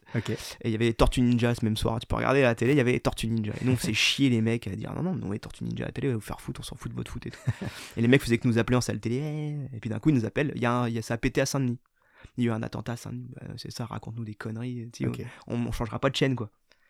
Et puis d'un coup, notre- la sonnerie sonne dans la caserne et on dit oh, peut-être un truc quand même. On Ouais. descend, puis on arrive, on voit attentat Saint-Denis à l'époque, parce que au moment-là, il y avait que Saint-Denis qui avait explosé. Et nous, on part pour fusillade euh, dans le centre de Paris. Et on se dit, oh putain, fais chier, attends, Saint-Denis, c'était pas très loin de Montmartre. Et je me suis dit, attends, c'est un truc de ouf, ça pète à Saint-Denis, on n'y va pas. Et puis au final, bon, sur le chemin, on nous apprend qu'on part sur un attentat, quoi. Ouais. Là, c'est- voilà, l'envers du. Enfin, le- on passe le mode euh, bah, dans le boulot, puis la fin du bal, quoi. Là, on Ouais. est dedans. Et on est rentré à 6h du. 6 ouais, un peu plus tôt, enfin, on est rentré tôt le matin. Et moi, je finissais ma garde. Donc après, bah, tu vois, t'es balancé dans, dans le balance. On- non, ils auraient pu faire un suivi psychologique, ils nous ont proposé, non, bon, je vais rentrer chez moi, tu vois. Ok. Et après, tu rentres chez toi, puis après, bah, c'est comme. À la base, ils ont pris ça comme une interlambda, si tu veux. hein, comme... Puis bon, après, non, après, ils se sont rendus compte qu'on avait quand même fait des trucs un peu chauds, Ouais. donc ils nous ont rappelé psycholo... cellule psychologique, et on a été très bien suivis, ça s'est très bien passé. Et puis, Ouais. t'as un petit contre-coup un petit peu derrière, mais si tu veux, on a les copains qui nous aidaient, le boulot qui, comme, t'aidait un petit peu. Et puis de- d'en parler, je pense. C'est ça, ouais, voilà. Moi, j'ai toujours. Alors, j'ai jamais... je me suis jamais privé d'en parler, hein, parce que ça sert à rien. Et puis, finalement, ça m'a pas non plus. euh, Ça m'a marqué. J'ai eu un petit passage où, voilà, j'ai je déprimais un petit peu et tout, mais c'était c'est resté très raisonnable, quoi, si tu veux. Ouais. J'ai pas eu de gros. J'ai eu des copains qui, eux, ont fait de la vraie déprime. Et qui ont arrêté le boulot, d'ailleurs, après ça. Ah, carrément. C'est vraiment marqué. et- Mais toi, t'as ressenti quand même le besoin d'aller vers une D'extérioriser. activité. euh, Voilà, d'extérioriser. Je faisais déjà du sport. Et si tu veux, je me suis dit, bah, si tu veux, tape-toi dedans. Si tu veux t'énerver après quelque chose, énerve-toi après, après toi, ça marchera bien. Puis ça s'est bien passé, en fait. Et ça s'est arrêté comme ça. Enfin, ça s'est arrêté. Voilà, je l'ai évacué comme ça, quoi. Donc, premier dossard, tu commences à écluser euh, toutes les courses du coin. Ouais, c'est ça. Bah après, bah, tu vois bien, tu fais vite le tour. Au final, à l'époque, il y avait moins de courses déjà. hein, Il y avait quand même moins de courses. Et euh, du coup, bah, j'ai vite fait hein, vise en bas, calune, Ouais. euh, machin, bah, les classiques Le quoi. hein, Mediani Trail. le Mediani. à l'époque, le Mediani, il y avait un 70. Et moi, Oui. je me disais, waouh, le 70, c'est trop long, c'est mort. Je fais le petit. Du coup, à l'époque là, tu, ouais, tu faisais quoi 10, 20 Je faisais des courses. Alors, j'ai très vite fait du l- moyenne distance. Le, le court distance, si tu veux, un peu frustré parce que j'avais l'impression de pas aller assez vite. Et tout de suite, un peu cet esprit compétiteur à te dire, ah non, je veux gagner quand même. Ça te correspondait pas forcément. Ouais, non, alors je m'éclate hein, sur du court distance, j'en fais, je m'amuse. À l'époque, non. Non, je voulais tout de suite faire un peu du long. Et si tu veux, vu que j'avais des copains qui faisaient des, des ultras, je me suis dit, ouais, mais si je veux faire de l'ultra, faut peut-être que je commence à faire vite des 30 pour, tu vois, et je me voyais déjà cet esprit, je voulais faire de l'ultra. T'avais, t'avais déjà cette envie là Ouais, ouais, ça m'a Ouais. tout de suite travaillé. C'est... Bah, si tu veux, voilà ce que je te disais tout à l'heure, de se mettre en difficulté. Et moi, si tu veux, plus c'est long, plus c'est dur, quoi. Donc je me suis dit, ah ouais, mais ça serait quand même pas mal. Et puis tu vois, d'aller découvrir, euh, chercher un peu mes limites, tu vois. Je, je les avais jamais vraiment trouvé mes limites, si tu veux, parce que j'ai essayé les sports, ça marchait tout de suite, en fait. Et Oui, je me suis dit, T'as cette capacité là. je m'adapte. Alors, vite. attention, hein, en sport individuel. C'est vrai Si mes copains m'écoutent, ils vont rigoler. En sport collectif, je suis une buse infinie. Je suis, ouais, non, je, je suis pas très bon dans tous les sports de balle. Je vais pas. non, non, non, Ok. non, pas bon du tout même. Et, euh, et du coup, Et si au tu- foot non plus, j'imagine. Ah, nul. Alors, le pire, le pire c'est le foot. J'ai fait du rugby un petit peu. Ouais. Je me suis éclaté au rugby, j'adorais ça. J'ai vu quelques photos Euh, passer. ouais, j'ai bien joué au rugby, j'ai joué à Toul et j'ai joué en équipe militaire aussi. Mais euh, ouais, le rugby c'était plus un gros kiff que je me suis fait sur deux ans et je me suis vraiment éclaté sur deux ans. J'ai vraiment kiffé. Mais ce qui m'embêtait, si tu veux, c'était que je m'impliquais, je m'entraînais, je voulais être bon et à côté de ça, bah, les autres à côté s'entraînaient moins que moi Ça marchait mieux. et ça marche. Et donc, si tu veux, c'est vraiment cet esprit où je voulais pas me frustrer après les autres à me dire, Ah, c'est peut-être eux qui ont raison finalement. C'est peut-être moi qui suis trop autiste et j'ai pas le niveau pour m'entraîner comme un pro, mais je m'entraînais limite comme un pro. Je voulais être et donc, ça marchait pas. Donc, Ouais. euh, vaut mieux- fallait me faire un sport individuel. Tu es plus doué pour les sports euh, physiques que techniques, euh, peut-être. Exactement. euh, Ah, mais c'est sûr, c'est exactement ça. Ouais, bien sûr. C'est pas péjoratif. Non, non, du tout, euh, non, mais c'est ça. Si tu veux, je. Et puis le fait de reposer sur moi. Euh, j'ai un gros. euh, le, mon plus gros ennemi, c'est moi-même. Ça a toujours été ça. Et si tu veux, je préfère me taper dedans, à me faire vomir dans une montée, et voilà, que de- d'engueuler un mec à côté de moi parce qu'il a pas réussi un truc. Tu vois. Et ça, j'arrive pas. Ouais. Je m'énerve intérieurement, c'est je boue, mais jamais je ferai une réflexion à un mec. euh, Ouais. non. Pareil, les crosses, à, les à deux, je l'ai fait une fois avec un copain. C'est dur. Alors, il a eu un mental de fou, hein, parce que le mec avait jamais dépassé 20 bornes, il s'est inscrit sur le 100 km des Templiers Ah oui. sur un coup de tête, hein, un brigadou comme moi, débile. euh, tu le feras pas. Ah ouais, je le ferai pas. Il revient un quart d'heure après avec l'inscription. Bah tiens, regarde si je le ferai pas. Oh putain, le con, il s'est inscrit. Bon bah, on Maintenant, s'entraîne y maintenant, aller. on y va, puis euh, et puis voilà quoi. Tu, tu dis, hein, t'es plutôt moyenne distance. euh, à partir de quel moment tu commences à allonger un peu euh, sur des, des dossards? Euh, le premier long. Le premier long, euh, quand, alors quand je vais te dire long, on va dépasser les 40. hein, euh. Bah écoute, le premier long que j'ai fait, c'est 50 km, c'était le trail des roches quand il faisait 50. Ouais. Quand on faisait les deux massifs. Quand tu passes à Cambert ouais, après, euh, exactement. Et là, tout de suite, sans vraiment. Alors, j'étais dans l'époque où je m'entraînais encore pas beaucoup. Je m'entraînais, mais j'étais pas non plus dans les trucs de ouf et je finis sixième. Ok. Derrière des gros, gros coureurs, parce que t'avais. derrière, non. Ah ouais, euh, t'avais des gros costauds et je me suis punaise, en fait, ça se passe bien. Et en fait, si tu veux, j'avais pas cette optique de je peux gagner. Donc, j'étais parti vraiment à mon rythme. Et je me suis dit, bah, attends, sans, sans me taper dedans, j'arrive à faire ça. Enfin, Ouais. je- Et là, du coup, là, la démarche change. Tu vois, là, je vais commencer à m'entraîner à faire du plus long. Ça, c'est 2018, je pense. Ça doit être 2018. après, je fais plus grand chose. Fin d'année 2018, là ça, là, ça explose. Là, dans ma tête, je me dis, allez, vas-y, on y va, on s'entraîne, on va faire des trucs. Et là, je fais, il y avait une course à Thiaville. C'était le trail de la Roche-Péry. Oui. Je cours, et c'était la première édition, d'ailleurs la seule édition qu'il y a eu, malheureusement. Oui. Et euh, il y avait Kevin Amado, que je ne connaissais pas. Et tout le monde le connaissait, tu vois. D'accord. Et j'avais couru contre lui euh, au Trail des Roches, mais je le connaissais pas, si tu veux. Puis je me dis, t'es un peu dans mon patelin, tu vois. Laurine avait agrandi à Thiaville. Euh, j'ai putain, Thiaville, c'est bon, je connais le massif. Faut défendre le. Je gagne, c'est sûr, je gagne. Ouais. Je partais comme ça, tu vois. Et non, je gagne pas en fait parce qu'il y avait Kevin. Et donc on se tire la bourre comme deux débiles et Kevin me connaissait pas. Et au bout d'un moment, en discutant, et puis il me dit, mais t'es qui toi? Euh, Toi, t'es qui toi? Comment t'as fait que t'es devant moi? Euh, Moi, normalement, je suis C'est roi, chez moi je suis roi dans ma patrie, c'est pas possible. Et puis finalement, non, on se tire la bourre, il gagne quand même. Euh, il se perd même. euh, Je leur laisse passer devant parce qu'il s'était perdu et je savais qu'il était au-dessus de moi, tu vois. Donc il puis de toute façon, il m'aurait repassé devant de toute façon. Et il gagne avec peut-être 4-5 minutes d'avance sur moi. Et euh, donc à la- là, je me suis dit, putain, c'est pas mal. Il y a des potes qui m'ont dit, bah, euh, la semaine dans deux semaines, il y a le trail de la colline de Sion. Alors moi, je connaissais, mais je connaissais aucune course en fait. hein. Ouais, ouais. Moi, je vais m'inscrire, bim, il y avait donc Michael Warpy, des costauds, euh, Julien Viry, les frères Boudon, enfin, et je finis deuxième. Derrière Michael Warpy, il y a t- même pas une minute derrière lui, tu vois. Ouais. Et là, tout le monde vient me voir, mais t'es qui toi? Comment ça que t'arrives juste derrière moi, Warpy? Tu bats, tu bats Julien Viry qui venait de gagner les crêtes vosgiennes, enfin, tu tu te dis, mais comment ça se fait? Et donc là, euh, donc là, c'était des cours, c'était des cours de distance. hein. C'était du, je crois que là, ça devait être un 28, je crois, quelque chose comme ça, la Ouais. colline de Sion. Et là, bim, l'infernal, 70.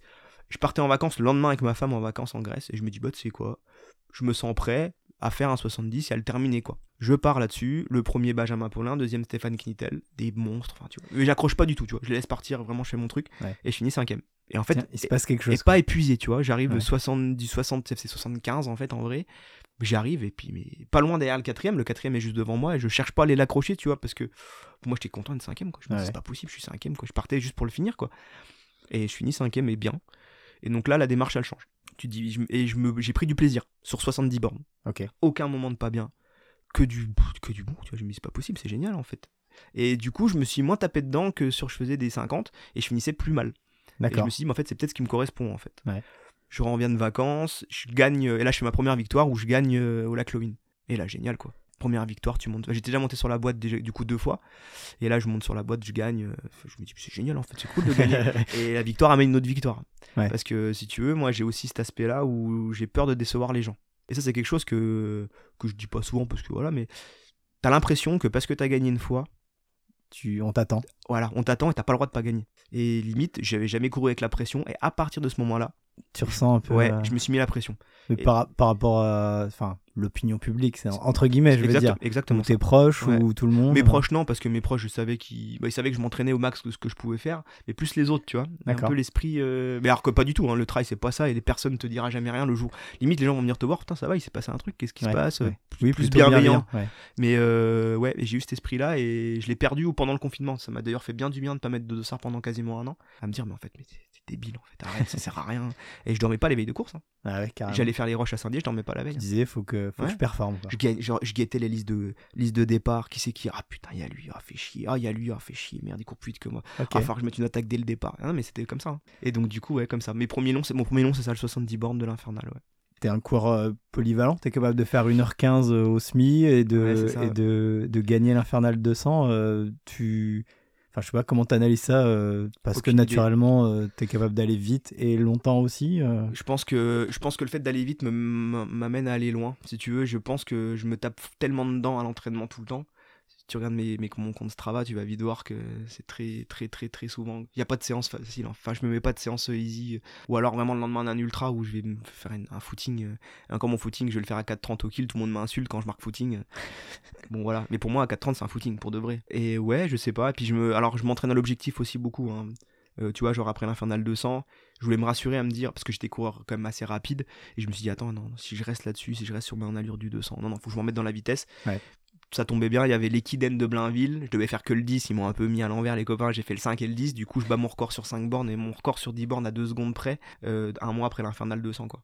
Dans quelle mesure tu, tu considères que l'un t'aide dans l'autre? C'est-à-dire que tes capacités de vitesse vont t'aider dans l'ultra et l'ultra va t'aider dans la courte distance. hein. Alors, l'ultra m'aidera pas forcément dans la courte distance. Ouais. Parce que non, l'ultra, clairement, non, ça peut pas t'aider dans ce sens-là. L'autre sens, oui, parce que t'auras des phases de relance sur des ultras. Alors, moi, j'ai pas fait d'ultra un peu. euh, J'ai, si, j'ai fait la montagnarde, qui est, un, qui est un- Quand même. un morceau quand même, Ouais. mais pas technique. Ouais. Si tu veux, t'as pas cette difficulté-là. euh, D'ailleurs, c'est des courses qui m'effraient vraiment, genre l'échappée belle, tout ça. Je suis inscrit cette année. Bon. Ah, tu vois, je voulais pas le dire. Bon, S'il y a une course qui me fait peur, c'est celle-là, tu vois. Ouais. Je Bah, pas- je moi aussi, hein, j'y suis inscrit, mais c'est pas pour ça qu'elle un me fait défi. pas peur. hein. C'est énorme. Et puis, Ouais. tu vois, pour moi, c'est des courses, tu peux pas courir. Et moi, je suis coureur. Ok. Et je, Moi, vais... je suis randonneur. et je hein, serais frustré, tu vois, je pense. Oui, t'as besoin vraiment de, Ah de il courir. faut que je cours. Tu vois, l'Infernal 200, c'est génial pour ça. Tu peux Oui. courir. Ouais. Et j'ai couru une bonne partie de l'Infernal 200. Je peux pas te dire en proportion, mais. Et si tu veux, ces phases de vitesse, pour moi, j'arrivais à claquer des, des, des portions de l'Infernal 200 à 4 au... allez, peut-être pas 4, 4, 15 au kill, ouais. Ok. Ah oui. les parties roulantes où ça descendait, bah, sans, sans problème, j'arrivais à 4, T'arrives à 15. envoyer comme ça. Et à euh, 4-15, je m'épuise pas. Parce que j'ai une capacité assez facilement à courir à 3,45 au kill. euh. Parce 3,45, que- je peux me taper pas dedans. C'est une hypothèse, mais Ouais. tu me dis ce que t'en penses. Euh, T'as ce passif-là de cross, de, ça, tirer Ouais. la bourre euh, à Paris euh, sur les quais, euh, à ça. bloc avec les copains. C'est ça. Enfin, ton organisme, il sait courir à cette vitesse-là. Exactement. En fait, et je suis pas en difficulté à cette vitesse-là. Alors attention, hein, je suis pas en difficulté. On s'entend hein. Ouais. Euh, c'est pas pour autant que je fais un gros temps sur 10 bornes. Je vais faire des bons trucs si tu veux. hein. Je vais faire un, un 10 kills en 30, 33, 34 minutes.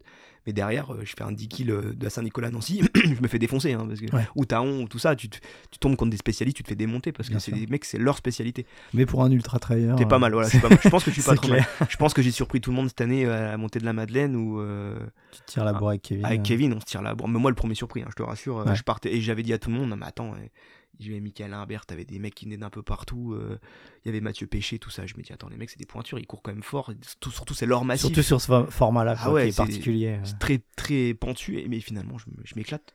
C'est pas donné à tout le monde aussi d'accepter, enfin, tu vois, d'être vraiment dans le dur, dur, dur pendant, Ouais, je pendant pense. ce temps-là. Toi, toi, c'est quelque chose qui, Qui me- où- où- ah, pas qui me- t'es confortable parce que t'es jamais confortable. Non, mais dans ça ces me plaît. C'est quelque chose qui te plaît, ouais, Ouais. vraiment. C'est quelque chose où je me ça, pas- ça va faire sado ce que je veux dire merde. Euh, non non mais je me complais vraiment dans la difficulté. Tu vois je c'est ce que je te disais alors j'ai un j'ai un tour ceux qui me suivent sur Strava c'est le tour à, à- à la trouche hein, je fais le 21 km autour de, de la trouche 27 et de la trouche. Toutes les montées je sais pas les faire autrement qu'à bloc. Je pars au début de la montée je dis allez celle-là on la fait peinard pour attaquer ce- et au, au bout de deux minutes je suis déjà à mon rythme de- et puis finalement je dis oh, bah, c'est bon c'est bon on tape dedans puis hop. Ouais.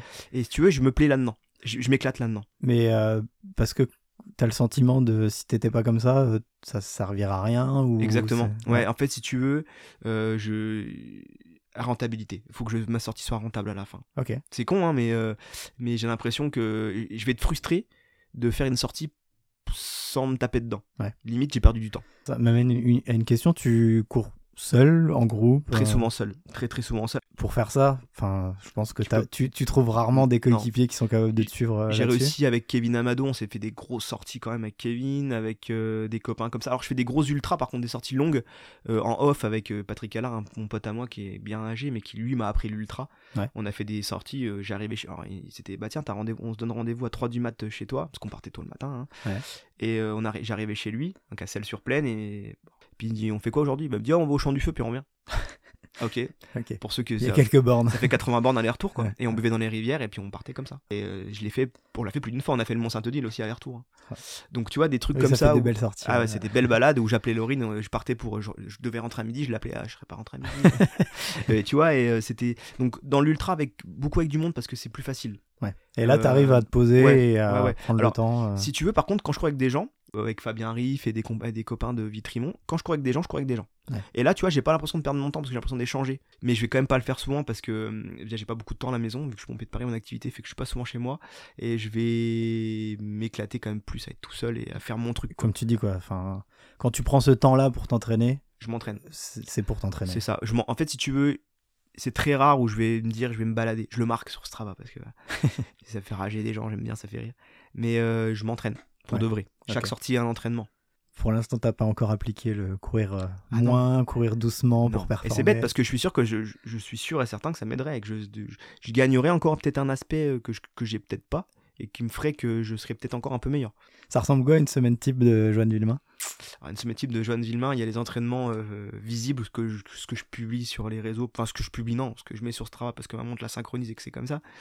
Et que ça me plaît bien d'ailleurs. hein. Mais euh, donc beaucoup de courses à pied, hein, c'est euh, bah, sur 7 jours, tu as 6 sorties minimum, si c'est pas 7, en coupant, hein, course à pied VTT. Je fais beaucoup, beaucoup, beaucoup de VTT. D'accord. Je me suis beaucoup préparé avec du VTT, je me suis rendu compte que c'était un vrai truc qui m'aidait. Euh, Véloroute, pas. je, je déteste la route. Ok, d'accord. Non, non, j'en fais, il faut en faire. Enfin, Ouais. si tu fais du long, il faut faire de la route. Enfin, pour moi, c'est un peu. C'est du volume facile sans blessure. Mais je m'éclate plus en VTT. Alors Ouais. attention, VTT, qu'on s'entende, je suis complètement nul dans le Technique. Ouais. c'est du VTT sur du, du gros chemin, mais avec du dénivelé quand même. Tu vois, Ouais. j'ai fait des sorties de 80-90 km dans la vallée. Euh, je suis parti d'Aron, je suis allé jusqu'au Donon en passant par la, la mer Henri. euh, le- D'accord. le- Ah oui. je me fais des grosses sorties, mais du chemin large, tu vois, où il n'y a pas de difficulté. Parce que je suis des- je suis pas du tout technique. Mais euh, ouais, c'est beaucoup de VTT, beaucoup de course à pied et énormément d'entraînement physique à côté. Que je, que je montre pas, hein, c'est une heure par jour minimum. Ok. Euh, gainage, traction, pompe, dips, euh, montée de corde. T'as un, t'as un physique atypique pour un Ouais. ultra trailer, on va te dire ça? Ouais, bien sûr. Comme Ouais, tu le dis, euh, t'es plutôt petit, plutôt euh, trapu, carré. Très trapu, ouais. En quoi ça t'aide En quoi ça te dessert pour toi? Sur du long, ça me sert. C'est Ouais. c'est une certitude. Maintenant, avec le recul, moi je bâtonne. Donc, niveau du corps, tu me. Des mecs me disent, ouais, j'ai mal aux épaules avec les bâtons. Bah, pas moi, tu vois, concrètement. Ça pousse Moi, je peux tractionner, ça y a pas de problème. D'accord. Je pense que le fait que je sois un peu plus lourd et que je, que je sois un peu plus trapu. Alors, j'ai pas beaucoup de masse, masse graisseuse si tu veux, mais je pense Ouais. que le fait d'être trapu, j'ai plus de, plus de réserve qu'un mec euh, qui est un peu plus fin que moi, je pense. Et sur de l'ultra, le 200 par exemple, ça fait que j'ai eu aucun coup de mou. Ouais. Pas de coup de mou. Après, sur la courte distance, c'est forcément plus handicapant, t'es plus lourd. Les segments sont plus larges, donc euh, les descentes très techniques, très trucs, bah, impact musculaire, tu chopes vite des crampes. Genre, J'en ai plus maintenant parce que je, je bois plus, je mange mieux, enfin j'essaye de plus euh, d'axer un peu sur tous les paliers que je peux pour. euh, Mais euh, ouais, je pense que ça me dessert dans le court, mais ça me sert dans le long. Ça- donc ça, c'est un peu ta semaine type. Il y a peu de temps de repos finalement. Il n'y a pas de repos et c'est pareil, c'est un truc qui me dessert. hein. Tu t'es adepte euh, de la coupure annuelle ou, euh, ou Coupure- après objectif Non. euh, Non. Non. alors il faudrait, je le dis, hein. Ouais. Ouais, je couperai à Noël. Mais non, parce qu'à Noël, il y a mes potes que j'ai pas vu depuis longtemps qui reviennent. Et puis, qu'est-ce qu'ils me disent la première fois Ah, tu vois, on va courir. Ah, ok, on va courir. Ah, j'ai, euh, je connais pas l'accès là pour aller au coquin. Ah, ouais, va au coquin. Hop, je les emmène. Et puis, finalement, euh, j'ai des petits trucs, euh, des petits rites tous les ans avec mes potes. On fait des sorties le, le matin de Noël, tu vois. euh, des petits trucs comme ça qui font que finalement, bah, je coupe pas. Alors, je coupe dans le sens où je baisse en intensité. D'accord. Voilà, je vais faire des trucs beaucoup plus cool, beaucoup plus courts. Euh, là, tu vois, je fais des sorties. euh, là, la plus longue sortie que j'ai faite depuis le 1er, f- depuis le 1er janvier, ça doit être euh, 30 km. Chose que je fais rarement, euh, tu vois, à partir de. Dès qu'on va arriver au mois de mars, là, je vais faire des, que des sorties de 30 bornes quasiment. Euh, là, c'est du court, de la vitesse, je refais la machine. Mais euh, ouais, non, pas de coupure. Je devrais. Et je devrais faire plus de jours de repos parce que 6 sorties dans la semaine, plus les 2 heures de sport que je fais à côté euh, quotidiennement, c'est pas assez. Pas assez. Je devrais, je sais, hein. Et puis j'ai fait entraînement, je sais qu'il faudrait, mais. Après, enfin, si euh, si tu te construis comme ça aussi, quoi. Enfin, ça. tu vois, demain, tu demandes à n'importe qui de faire le même programme que toi, ça, ça va pas Ah, marcher ou pas. il va être éclaté. C'est ça, c'est sûr. Mais toi, euh, enfin, si tu te corresponds là-dedans, il y en a qui, au contraire, le, le repos, euh, ça met un petit caillou dans la machine et puis, euh, et puis ça, Et- ça marche pas, quoi. Et alors, si tu veux, moi je pense que c'est ça parce que, tu vois, par exemple, euh, quand je vais mar... j'ai eu, j'ai eu un gros changement de rythme de sport quand je suis passé au Louvre, quand j'ai arrêté la compagnie d'incendie, que je suis allé au Louvre. Et si tu veux, c'est là que j'ai eu mes premières vraies douleurs, tu vois, dans les épaules, dans le dos, tout ça, parce que j'ai descendu d'un cran en, en physique. Au niveau traction, pompe, machin. Et euh, bah là, je me suis dit, ah ouais, putain, je m'entraînais tout le temps, j'avais pas mal. Et là, maintenant que je m'entraîne moins, peut-être que le corps, bah, tu vois, il, il se refroidit moins, enfin, différemment, Il a tu vois. plus le temps de s'exprimer. Et du coup, il s'exprime. Et du coup, Ouais. euh, des fois, j'ai eu un peu de mal, tu vois. T'as t'as pas un peu peur qu'un jour, euh, justement, euh, ça, ça fasse euh, un petit stop Je pense que je réduirai de toute façon. Là, là je suis papa et j'ai bien vu qu'en étant papa, tu peux faire ce que tu veux. Euh, donc je pense que là, tu vois, si tu veux, je vais essayer de refaire une grosse année cette année. Euh, Peut-être encore l'année prochaine, mais je vais changer de boulot euh, fin d'année de cette année là. Donc pareil, le rythme sera différent. Je sais pas comment je pourrais m'entraîner. De toute façon, je vais entrer dans un boulot que je connais pas et que je vais. Je suis quelqu'un qui aime qui aime être performant dans son travail. Si tu veux, moi c'est quelque chose que je. Le sport c'est quelque chose, le travail c'est autre chose. Tu vois, je, je... à aucun moment je L'un mettrai- doit pas empiéter voilà, sur pour moi, le, le- la priorité, c'est la famille, le travail et le sport en dernier quand même. Tu vois, donc, euh, euh, je m'impliquerai beaucoup dans mon taf au début parce que je vais apprendre le boulot que je connais pas. Et je pense que je vais forcément baisser un petit peu en régime de sport, c'est sûr. Je reprendrai plus tard parce que ça me manquera. Et je ferai toujours du sport quotidiennement. Mais tu peut-être un peu moins. de parcourir les rues euh, parisiennes Ah bah ça, pour sûr. redécouvrir tous les chemins Ah ouais. Qu'est-ce que ça va être plaisant. Et euh, t'as- comment tu construis une saison euh, Là, tu vois, par exemple, on est début, début 2023. Tu fais quoi? Tu poses un calendrier, tu te dis, voilà, j'ai envie de faire telle course, telle course ou... On va dire euh, trois objectifs. Gros objectifs. Alors, euh, on va plus partir sur deux. Deux vrais objectifs. Je vais te faire l'année dernière, c'est plus simple, parce que cette année, c'est pas encore finalisé pour deux, trois petites raisons. Euh, l'année dernière, gros objectif, Infernal 200, clairement, Ouais. dès le départ. Parce que j'avais fait le 120 l'année- il y a deux ans avant. À la fin du 120, j'avais dit que je viendrais gagner le 200. D'accord. Euh, un, peu, un, peu, un peu dans le. alors, un peu trop euphorique. J'étais complètement dans l'euphorie d'avoir fait deuxième au 120 et j'ai l'impression que je pouvais tout gagner derrière. hein. Donc, euh, mais non, mais clairement, je voulais, je voulais voir. Tu vois, je voulais. euh, J'avais fait la, la réunion l'année d'avant avec ma femme. On savait qu'on pourrait pas retourner à la réunion euh, l'année d'après parce qu'on allait être, j'allais être papa. Donc c'était pas envisageable d'aller faire le grand raid. Donc euh, je m'étais dit bah une course fin d'année, qu'est-ce que j'ai? Bah l'infernal 200 quoi. C'est facile, c'est à côté de la maison, je connais un peu le parcours. L'org- L'organisation est top et je le savais. Je m'étais dit allez le 200. Bah, il n'y a pas grand chose avant pour préparer. Donc je m'étais dit, bah tiens, j'avais buté sur la montagnarde en 2019, j'abandonne euh, badement, euh, où je sors sur civière, perfait. Enfin, Ah bien. ouais, je te raconterai si ça laisse Ouais, ouais. Euh, du coup, Ouais, parce que là, euh, depuis le début, on a l'impression que tu es une ah, machine, que ouais, rien ne t'atteint. clairement non. Il y a quand même des non. débats. Et du coup, bah là, faire- donc je me dis, bah tiens, la montagnarde. Montagnarde, c'est bien, c'est juillet, c'est trois mois, enfin deux mois et demi avant. C'est dur. Euh, c'est 100 km. Pour ceux qui la connaissent pas, c'est 100 bornes pour 10 000. hein, Pas compliqué. C'est long, il fera chaud. Donc je me dis, c'est clair que des trucs que j'aime pas, quoi. Du chaud, du. Alors, si, du long et de la dénivelée, j'aime bien, mais tu vois, des trucs où je connais pas, tu vois. Ouais. Donc. Euh, Ah, puis les Alpes, euh, Dur, très dur. Puis. enfin, l'ambiance est clairement différente ah, de chez nous. clairement, clairement. Et puis c'est pas le même sens. Tu montes pendant 3 heures d'affilée. Oui, et tu redescends pendant 3 heures derrière. C'est ça, et euh, tu vas aussi vite en descendant qu'en montant, finalement. Donc euh, donc c'est compliqué, quoi. carrément. Et du coup, euh, ouais, ouais, je me lance là-dessus. Et puis derrière, bah, toutes des petites courses qui vont pour moi m'aider à, à faire du, du petit objectif et à m'entraîner à court terme, si tu veux. Euh, je me lance sur le l'année dernière, je me lance sur le les la course nature des Ducs. Enfin, c'est 21 km, c'est un un SMI là qui a eu lieu au- il y a 15 jours, je crois, 15 jours ou 3 semaines. Donc je le fais l'année dernière, je le gagne, je bats mon record sur semi début d'année. Ok. Je dis putain, c'est génial, l'année elle commence C'est parti, quoi. ça part quoi, nickel. euh. Et puis derrière, bah, j'ai fait une grosse saison parce que je fais, je fais l'année dernière, je fais 11, enfin 12, 12 courses pour 11 podiums. Ouais. Donc euh, grosse année, quoi, je me suis éclaté. Et euh, du coup, bah voilà, je vais chercher des petits objectifs qui vont peut-être m'aider. Ou alors parce que c'est la course plaisir avec les copains. Tu vois, genre les calunes, les roches, euh, c'est clairement les la courses. maison, quoi. C'est puis c'est pour les copains, tu sais, Ouais. c'est pour voir les potes, s'éclater avec eux.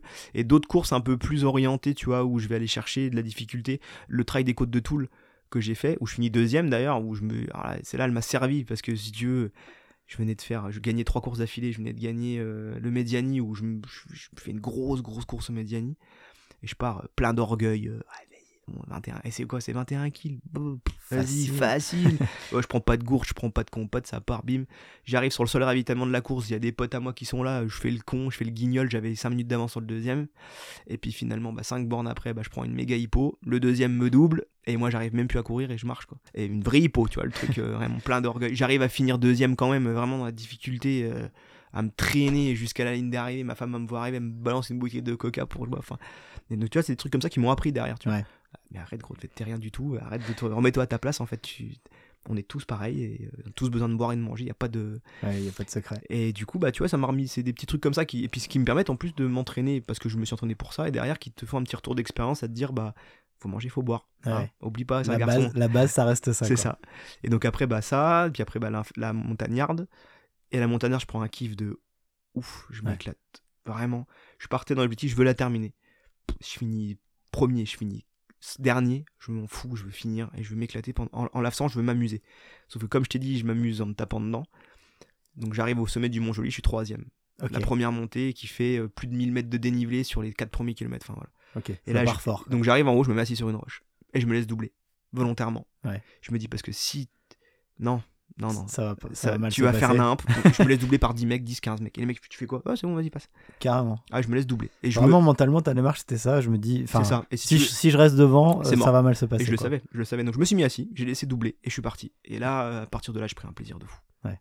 Pas du coup plus du tout l'objectif du podium. Je l'avais pas déjà de base, mais c'était complètement inenvisageable maintenant. Je m'étais fait doubler, j'avais le premier avait pris euh, de l'avance sur moi de ouf, donc c'était euh, fini. C'est particulier d'avoir cette démarche-là, de se dire, voilà, l'objectif de cette course-là, c'était prendre du plaisir. Et, et là, je sais que si je joue le podium, enfin, c'est, ça passe ou ça casse, en gros. C'est ça. Et je voulais l'objectif de cette course, c'est pas ça, quoi. C'est ça. Et du coup, si tu veux, euh, alors, pour deux raisons. La première, c'était que j'avais mon pote qui venait me faire l'assistance, qui avait fait de la route. Je me suis dit, non, non, je peux pas le décevoir, euh, à abandonner, c'est mort. Et deuxièmement, euh, je venais d'être papa, ça faisait un mois que j'étais papa. D'accord. Donc tu vois, euh, je pars 3-4 jours dans les Alpes, un mois, ma femme toute seule à la maison. Ça reste un sacrifice, quoi. Tu te dis, bah non, faut finir quoi. Et je Ouais. savais que j'hypothéquais vachement ma- le fait de finir à vouloir jouer la gagne. Et donc, euh, bah non, en fait, c'était pas ça l'objectif. Le contrat, c'était tu finis quoi. Ouais. Donc euh, tu finis. Voilà. Et je savais qu'en faisant ça, bah, je finirais. Sauf pépin physique, parce qu'on n'est jamais à l'abri d'un pépin physique, mais je savais que concrètement, j'irais au bout quoi. Même s'il fallait ramper sur la, les cendres. Et d'ailleurs, c'est un peu ce que j'ai fait parce que une, C'était chaud. une abomination la fin. C'est une descente de piste de ski noir sur 4 bornes. La dernière kilomètre, tu finis dans le village et t'arrives et t'étais sur un, un pic de, de piste de ski noir, quoi. Parfait. Ah, c'est génial. Au bout de 20 heures de course, c'est trop bien. Ouais, les- Donc, euh, Là, tu sais, euh, tu sais pour... enfin, tu te sens vivant, quoi. Ah ouais, tu sais pourquoi t'es là, quoi. Et le lendemain, euh, le lendemain, comme si j'avais rien fait, quoi. Ah ouais, ok. Ah, le lendemain, je pas, de, pas de séquelles. un petit peu de courbature parce que t'en as forcément un petit peu de lactique sur la fin puis j'avais pas tu t'arrêtes sur une descente de fou donc tu, tu charges en lactique à mort tu t'arrêtes d'un coup Sans, sans évacuer. ouais donc le lendemain un peu ouais, mais sinon j'aurais pu trottiner le lendemain sans problème et là je me suis dit ah, c'est l'année où il faut faire un truc quoi ah l'infernal 200 ça va le faire ça va être cool Bah, justement, on va en parler. On arrive tout doucement. On en a parlé plusieurs fois. hein. L'Infernal 200, ça reste. euh, Voilà, ta, ta performance remarquable. c'est ma ma ouais clairement hein. Tu t'inscris à ce- Infer- Infernal 200 parce que euh, voilà, ça, ça- ça tombe bien au niveau de la date, euh, ça, ça, ça se cale bien dans ta saison, ça fait un bel objectif de- d'année et en plus c'est plutôt vers la fin de l'année. c'est ça ouais. Euh, Qu'est-ce que tu mets en place du coup euh, T'as un Infernal 200 à, à mettre? Est-ce que tu es du style à prendre un programme, à dire voilà, je, je fais tel bloc, je fais tel bloc, ma saison Alors, elle va être comme ça Ouais, je vais bloquer si tu veux dans le sens où je vais euh, faire des, des week-end chocs bien placés. Si tu veux, je savais que voilà, à témoin un mois, fallait que je fasse un week-end choc, que je voulais faire une phase de surcompensation. Alors pour ceux qui connaissent, enfin, faire une grosse charge de, de très très gros charge d'entraînement pour laisser redescendre un petit peu, pour remonter derrière, faire de la surcompensation. Voilà, j'avais à peu près calé ce que je voulais faire en timing. Euh, si tu veux, voilà, je savais que j'allais m'entraîner tant de semaines à bloc, un- une grosse charge d'entraînement à la fin, redescendre un petit peu, et dans, les, dans le dernier mois, euh, faire du qualitatif, baisser la, baisser enfin baisser la, le volume d'entraînement, mais en augmentant l'intensité pour rester actif. Voilà, c'est vraiment des principes basiques de l'entraînement, on va dire. Pour tous les sports, hein. concrètement, c'est un peu ce qui euh, se fait. Quand tu parles de, de charge, euh, t'évalues ça comment? Enfin, en kilomètres, en Ouais, temps, voilà. ou vraiment kilomètres? Ouais, en fait, non, temps, temps de travail, en- comme un week-end choc en fait, que ce soit vélo, course à pied, VTT. euh, Tu mets ça dedans et puis voilà. Tu Ma charges, semaine, voilà. elle fait 20 heures, elle fait ça. 10 heures, elle fait. En fait, si tu veux, la semaine d'avant, j'avais essayé de faire en volume horaire ce que je voulais faire en course à pied hein, à l'infernal. Donc je, moi, je misais 30, minimum 33 heures. Je voulais faire 33 heures. Euh, Enfin, 34 heures. Et donc j'avais fait 34 heures. Et en kilomètres, tu peux pas faire un, un week-end de- un week-end choc de 200 bornes en course Ouais. à pied. Ou alors si, tu peux, il y en a qui le font hein, sans problème. Moi, je peux pas, parce que j'ai pas envie et puis j'avais pas le temps. Et, euh, et peut-être même pas les capacités de le faire et de pas me blesser. Donc du coup, si tu veux, j'avais j'étais parti trois jours avec ma femme à Gérardmer et tous les matins, j'allais courir une, trentaine de kilomètres.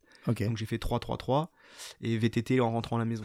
Donc euh, voilà, j'avais fait un gros week- j'avais fait un gros week-end vraiment où j'avais vraiment chargé, faire beaucoup de dénivelé et en, en allure rando course vraiment parce que je savais que c'était fallait pas que ça serve à rien de faire un 3,40 au kill, ça servait à rien. Ouais. Donc euh, vraiment allure rando course dans du technique, des trucs que je connais pas vraiment, que j'ai pas, enfin que je connais pas vraiment, que j'ai- je fais pas tous les jours quoi.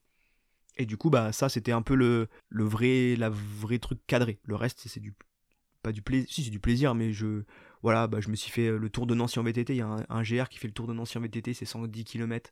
Je l'avais fait avec Fabien. Ouais. Euh, j'ai fait des grosses sorties de 90 bornes en VTT. Si tu veux que des trucs longs, Mais tu vas pas euh, te dire, bah voilà, le lundi, je vais faire Non. une séance de côte, euh, Il faut- tant de temps montée, tant de temps descente. En fait, si tu veux, je le fais, mais inconsciemment. Voilà, tu vois, le je vais faire ma sortie le lundi, je sais pas ce que je vais faire. J'ai les jambes, bah tiens, je vais me faire un frac, euh, enfin, je vais me faire un fartlek avec. euh, je vais essayer de faire 15 kills avec une allure cible à 3, 3, 3,35, 3,30, 3,40 en fonction de ma séance. Bah, le lendemain, je me dis, bah tiens, j'ai fait ça, je vais peut-être faire un peu plus de dénivelé. Donc, top. Je vais me faire une séance de frac en dénivelé ou euh, une séance d'Aran où je vais faire des côtes. Le surlendemain, bah, je dis, bah tiens, j'ai fait ça, ça, bah, aujourd'hui, je vais faire du vélo. Ouais. Hop, je vais me faire 3, 2 heures de vélo. Tac, tac, bah tiens, je vais, oh, tiens, je vais revenir sur une phase de vitesse. Pas, je vais refaire une séance de vitesse. Et tu vois, c'est un peu, T'enchaînes tes, tes je semaines. cadre, mais sans avoir prévu à la base ce que je vais faire, tu vois, dans la semaine. Tu sais à peu près ce qui va se passer dans la semaine, Voilà. dans quel ordre exactement quoi, ça. pas forcément. Et quoi. puis pareil, si euh, le jour-là il fait super beau, que j'ai du temps, bah, euh, ouais, c'est pas grave, je vais dans la vallée, je vais me faire un 30 kills, euh, ah, je vais faire aller-retour au coquin trois fois, enfin, Des trucs comme ça, quoi. Tu te sers juste de Strava, t'as un carnet d'entraînement, tu Strava. notes. euh, Strava. Strava, ouais. Strava fait foi. Strava fait foi et puis Strava c'est bien parce que tu tires la bourre avec les potes. euh, Bon, Ouais. allez, j'ai un peu tous les maintenant dans la valise. Bon, j'ai un peu tous les segments donc euh, je vais essayer de me battre mes propres trucs et puis du coup ça me sert si tu veux. Je m'en sers pas tellement dans le sens compétition contre les autres parce que bon, c'est un peu le jeu quand même si tu veux mais c'est plus contre moi tu vois. Je sais que Ouais. j'ai mis tant de temps et je vais par rapport au sur la même sortie je vais avoir le, le retour de bah tiens tel jour j'étais bien. Tiens je vais regarder tel jour je me rappelle tac j'avais fait telle sortie ah ouais j'avais des bonnes sensations mais là aujourd'hui j'avais des moins bonnes sensations mais j'étais plus vite. Ok. Ah ouais, donc tu vois, c'est que j'ai peut-être progressé. la forme marche bien. c'est enfin, ça. voilà. Et tu vois, je me sers de ça plus comme d'un appui ou d'un truc comme ça. Donc, pas euh, tellement pour euh, comme un réseau social parce que concrètement, oui, comme un vrai un carnet d'entraînement. c'est un peu comme un cas d'entraînement si tu veux. Mm. Voilà. Et euh, bah, l'Infernal 200, euh, te- j'ai pas spécialement envie de rentrer dans, le- dans un récit de course parce que Ce serait tu- trop long. tu- ouais, déjà, ça serait long. Et puis tu l'as fait un peu sur, te- sur ta page Facebook. euh, Ouais, ton, j'essaye, voilà, ouais. ton récit était, était, était vraiment sympa et synthétique en plus. Des fois, c'est un peu. J'essaye. Il y en a qui font des récits de, de 15 pages et c'est un peu, un peu long. Mais euh, si tu devais retenir euh, trois choses, Trois, trois trucs. Bah déjà l'échange avec Ellery, quelque chose que j'avais pas du tout anticipé parce que tu, tu le connaissais ou Pas du tout. Pas du tout? Pas du tout. Je l'ai connu en fait dans le sens où on part et euh, on part fort, on part très très vite. Au départ de l'infernal, c'était débile. On part à 4 au kilo sur les premiers kilomètres, c'est débile. Et puis j'étais surpris d'avoir un mec qui me tient, tu vois. Et puis il me passe devant. J'ai- j'ai fou. lui. et puis euh, en discutant un peu avec, euh, puis tu sais moi si tu veux, j'avais pas du tout regardé la start list parce que j'étais pas du tout parti dans l'optique de gagner. Je voulais faire un temps. J'étais parti sur un temps. Oui, c'est ça. et je voulais j'avais pas forcément regardé les autres en fait. Et euh, lui lui me connaissait pour le coup. Ah, c'est toi, le favori parce que les codes titrage j'étais favori de la course enfin tu vois le truc qui veut rien dire mais j'étais favori de la course. C'est toi Johan ouais. Et bah écoute moi j'ai fait la TDS il y a 15 jours bon, je me dis bah alors c'est bon dans, 30 dans 30 bornes il lâche c'est mort il est con quoi et non en fait non non et puis très gentil euh, et puis C'était sa stratégie à lui de partir vite comme ça ou Ouais, il t'a il- vu il partir vite et il, il court comme dit, ça euh, je crois ok. il, court, il court comme ça je crois c'est un mec qui court vraiment euh, et puis si tu veux l'infernal est très dans le, le tracé voilà Le profil. Euh, ouais. le profil de course en fait si tu veux et je vais pas te dire roulant parce que ça serait une insulte pour l'infernal et c'est pas vrai c'est pas roulant du tout mais moins dur sur les 60 premiers du 60 au 150 c'est très très dur. Du 60 au 150 tu prends plus de la moitié du dénivelé Ouais. très technique le grand ballon montée descente enfin c'était très technique. Et si tu veux euh, donc on s'est on a vu qu'on courait un peu pareil. J'ai vu que d'ailleurs il fait euh, 30 et quelquième à la TDS donc tu dis bon le monsieur il court quand Oui. même. Donc je me dis bon bah voilà hein, euh, sans me dire euh, je voulais pas me traîner à un mec qui était moins bon que moi parce que tu te dis bah derrière tu t'hypothèques ta course Ouais. et je voulais pas non plus suivre un mec plus fort que moi parce que derrière t'hypothèques ta course aussi et là on se suivait et puis finalement on a fait un vrai partenariat vraiment cool on dit écoute c'est quoi? On va jusque Saint-Amarin ce qui était le début du, du difficile du très dur on fait ça ensemble et puis euh, On voit ce qui se passe. on voit ce qui se passe finalement arrivé à Saint-Amarin les conditions météo étaient désastreuses Ah, C'était chaud cette année. hein. ah, c'était catastrophique. J'avais jamais fait ça. De toute façon, je pense qu'il n'y a pas grand monde qui ont fait ce qu'on a fait. Ouais. C'était vraiment catastrophique. Et, euh, et puis du coup, bah non, on se tient à la boue. Et puis le troisième nous revient dessus. Et Antoine Toublanc. Et puis euh, finalement, bah, le partenariat a fait que bah, ça nous a accroché. Et c'est ce qui a fait que je fais une belle course aussi, je pense, parce que tu te sors de bah, les 30 heures. Enfin, de ta stratégie, de ouais, ta bulle. tu euh, discutes. ouais. chose que j'ai jamais fait de ma vie. Ouais. Euh, parce que c'est c'est un peu usant. hein. C'est usant, ouais. et, puis c'est... et puis finalement, il y a des phases où j'aurais pu aller plus vite. Et je me suis retenu pour être resté avec lui parce qu'on s'était, promis de finir ensemble. Tu vois, au bout d'un moment, tu, tu deviens un peu à la vie à la mort quand hein. Ouais. tu, tu galères à Quand t'as passé 20 heures C'est ensemble. ça, ouais. tu vois. Et puis tu dis, bon, bah, écoute, l'assistance, on se connaissait. Lui, il avait des trucs que moi, j'avais pas. Enfin, j'avais des trucs qu'il avait pas, donc mon assistance lui filait des trucs. Donc, tu vois, on avait vraiment créé un vrai lien, c'était cool. Et euh, donc, à la fin, il se blesse et il pouvait plus courir, donc c'était fini pour lui. Mais tu vois, Ouais. ça m'a même fait chier, tu vois, de le laisser. Parce que, bah, euh, bon, à ce- au moment où il lâche, concrètement, on est au 160e à peu près, 150e. Il reste euh, 60 km. Et là, j'avais 3 heures d'avance sur le, trois- sur le deuxième. Ouais. Je me dis, bon, sauf Pépin, je finis premier, quoi, normalement. euh. Bon, c'est encore long la route, mais tu te dis, c'est long pour moi, mais ça va être long pour le troisième aussi. Donc, euh, Forcément. mais si tu veux, ça m'embêtait. Parce que bah, j'avais créé quelque chose avec et j'avais jamais connu ça et ça m'a plu, si tu veux, dans le sens où on se tirait quand même la bourre. hein. Quand tu Oui, le temps, pas on non se plus, ménage quoi. pas, mais c'était cool. Et lui, euh, quand, tu, quand il est blessé, qui qui voit que voilà, La ça mort pue, dans l'âme, il était dégoûté. Il, il dit, il dit Il quoi me dit vas-y. Mais il m'avait déjà dit vas-y deux trois fois avant. hein. Parce que deux trois fois avant, il se faisait une, pas une cheville, mais tu vois, il voyait. Alors il avait un problème au talon, il avait des douleurs au talon. Et euh, deux trois fois, il me dit ouais c'est bon Joe, lâche-moi quoi. Non, Ouais. je dis c'est bon, t'inquiète. On a dit on finit ensemble, on finit ensemble. Puis moi j'ai j'ai une morale, enfin j'ai une morale.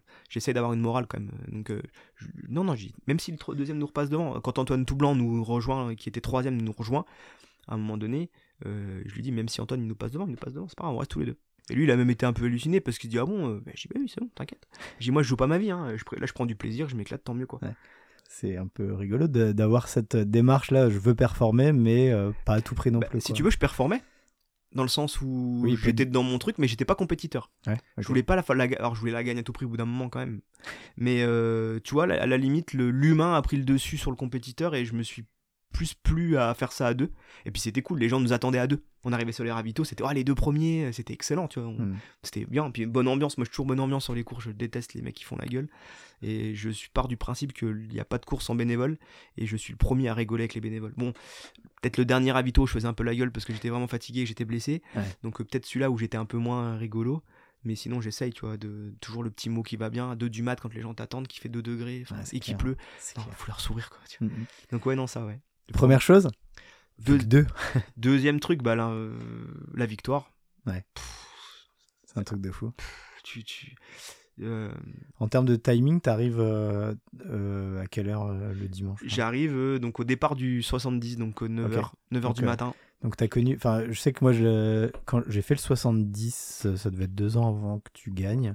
Et le premier, pareil, arrive au moment du départ euh, Ouais. du, du 200. Et bah, moi, j'ai vécu ça dans l'autre sens aussi. Ok. 70 bornes, Ouais. l'année où je fais le 70, je vois Fabien Carpentier arriver, Ah gagner. bah écoute, je l'ai fait la même année. Et bah c'est ça. Alors l'année où moi je finis cinquième, et là je vois Fabien Carpentier arriver, et là je me dis mais c'est un ouf. Ouais, c'est clair. 200 bornes, mais comment il fait quoi Et deux Et- ans après, tu gagnes Et la deux ans course. après je gagne la course, tu vois. Et euh, c'était un autre truc qui a fait que j'ai voulu faire l'infernal. Le 200 parce que si tu veux ça m'avait paru tellement infaisable que de me dire mais Toujours dans cette recherche un peu de, De où difficulté. sont les limites. c'est ça, tu vois. Et je m'étais dit mais attends c'est pas possible 200.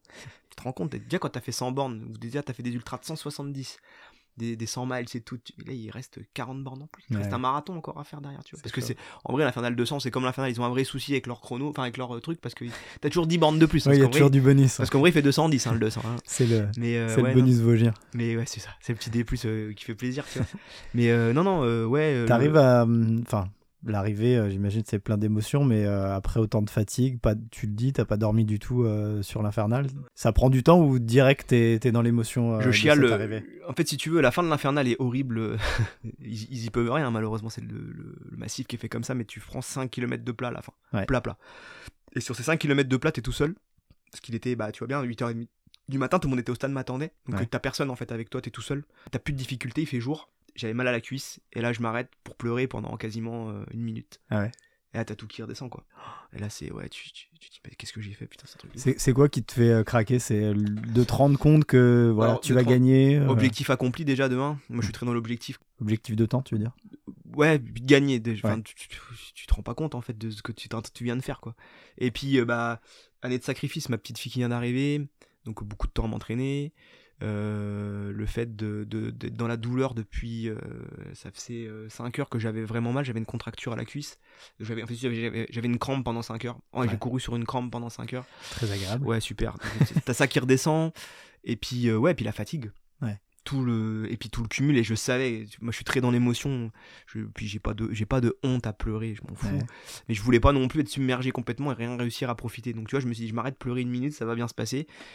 Et dans les. Ça un peu. C'est ça, je laisse passer. Et donc j'arrive, si tu veux, sur les derniers kilomètres, il y a un mec que je connais très bien, euh, Jean-Charles Mougeot, Ouais. qui avait déjà euh, fait, euh, des, qui a fait deuxième sur l'Infernal 200 d'ailleurs, euh, qui est un très gros coureur vosgien et qui me m'accompagne sur les deux derniers kilomètres jusqu'à l'entrée du stade des Perrets. Ouais. Donc là, ça me permet de parler de voilà de. Là, Puis, puis de voir le temps, enfin, pas de, pas de compter les minutes, quoi. c'est ça, ouais, exactement. Et puis Patrick Montel aussi, qui m'interviewe à l'arrivée. Enfin, tu vois, moi, je suis un fan de sport. Patrick Montel, c'est un mythe pour moi, tu vois. Donc, carrément. t'interviewe, tu qu'est-ce qui se passe? Là, t'arrives, t'as ma- je vois ma femme, ma fille, mes potes, euh, mes parents, ma soeur, des parents de copains qui sont venus de, de Raon pour venir me voir à l'arrivée de l'Infernal. Ils se sont levés Ouais, exprès. excellent. Des potes, euh, Ronan, euh, enfin, des potes à moi qui viennent de, de Raon, qui viennent même d'Épinal pour venir me voir à l'arrivée, tu vois. Des gens que je m'attendais pas à voir, quoi. Ouais, Euh, ma tante, enfin, tu- et là, t'arrives, tu. Et tout le monde est là pour toi excellent. et tout le monde t'ovationne et, tu- et toi tu comprends pas ce qui t'arrive. T'es Ouais. dans un, t'es sur un, tu sais, tu, tu te rends pas compte. Ouais, tu te rends sur. Ah, euh, tu te rends pas compte. ouais. T'es, tu réalises pas du tout. C'est, euh, t'es, ouais, tu t'es submergé puis t'as la fatigue aussi. Bah, sur le moment la fatigue, tu, Ouais. rien à foutre. hein. C'est ce que tu dis, euh, c'est ce que tu dis, t'avais. Enfin, dans la, j'ai regardé la vidéo que tu fais à Patrick Montel à l'arrivée, là, tu dis, bah, euh, je- Non, ça, ça va, va. je suis pas fatigué. Ouais, non, tout, ça va. Puis tu vois, et vraiment ça allait. Hein. Ouais. Si tu veux, fallait pas que je me pose quoi. Ouais, c'est Bon, ça. c'est ce qui s'est passé la- au contrôle antidopage. Je me suis endormi sur la table. Mais, euh, ah ouais, il m'a posé et puis je venais de pisser. Je venais de pisser. Je savais pas que j'avais un contrôle antidopage. Je venais de pisser et bah faut repisser. Bah, je dis attends, là, je peux pas là. bah tiens, bois. Alors, je bois. euh, ouais, bah du coup le mec il reste à côté de toi parce qu'il faut pas. Je Oui. comprends, hein, c'est le protocole, c'est comme ça. Mais mon derrière. euh, Et puis derrière, bah t'attends pendant un quart d'heure assis sur la table. Puis, Euh, Là, la... là, ça redescend Ouais, d'un coup, quoi. là tu t'endors. Puis après quand il faut te relever, bah hein, c'est rigolo. Ouais. Donc ouais, non, là, c'était euh, c'était le moins bon moment de l'infernal, c'était après, ouais.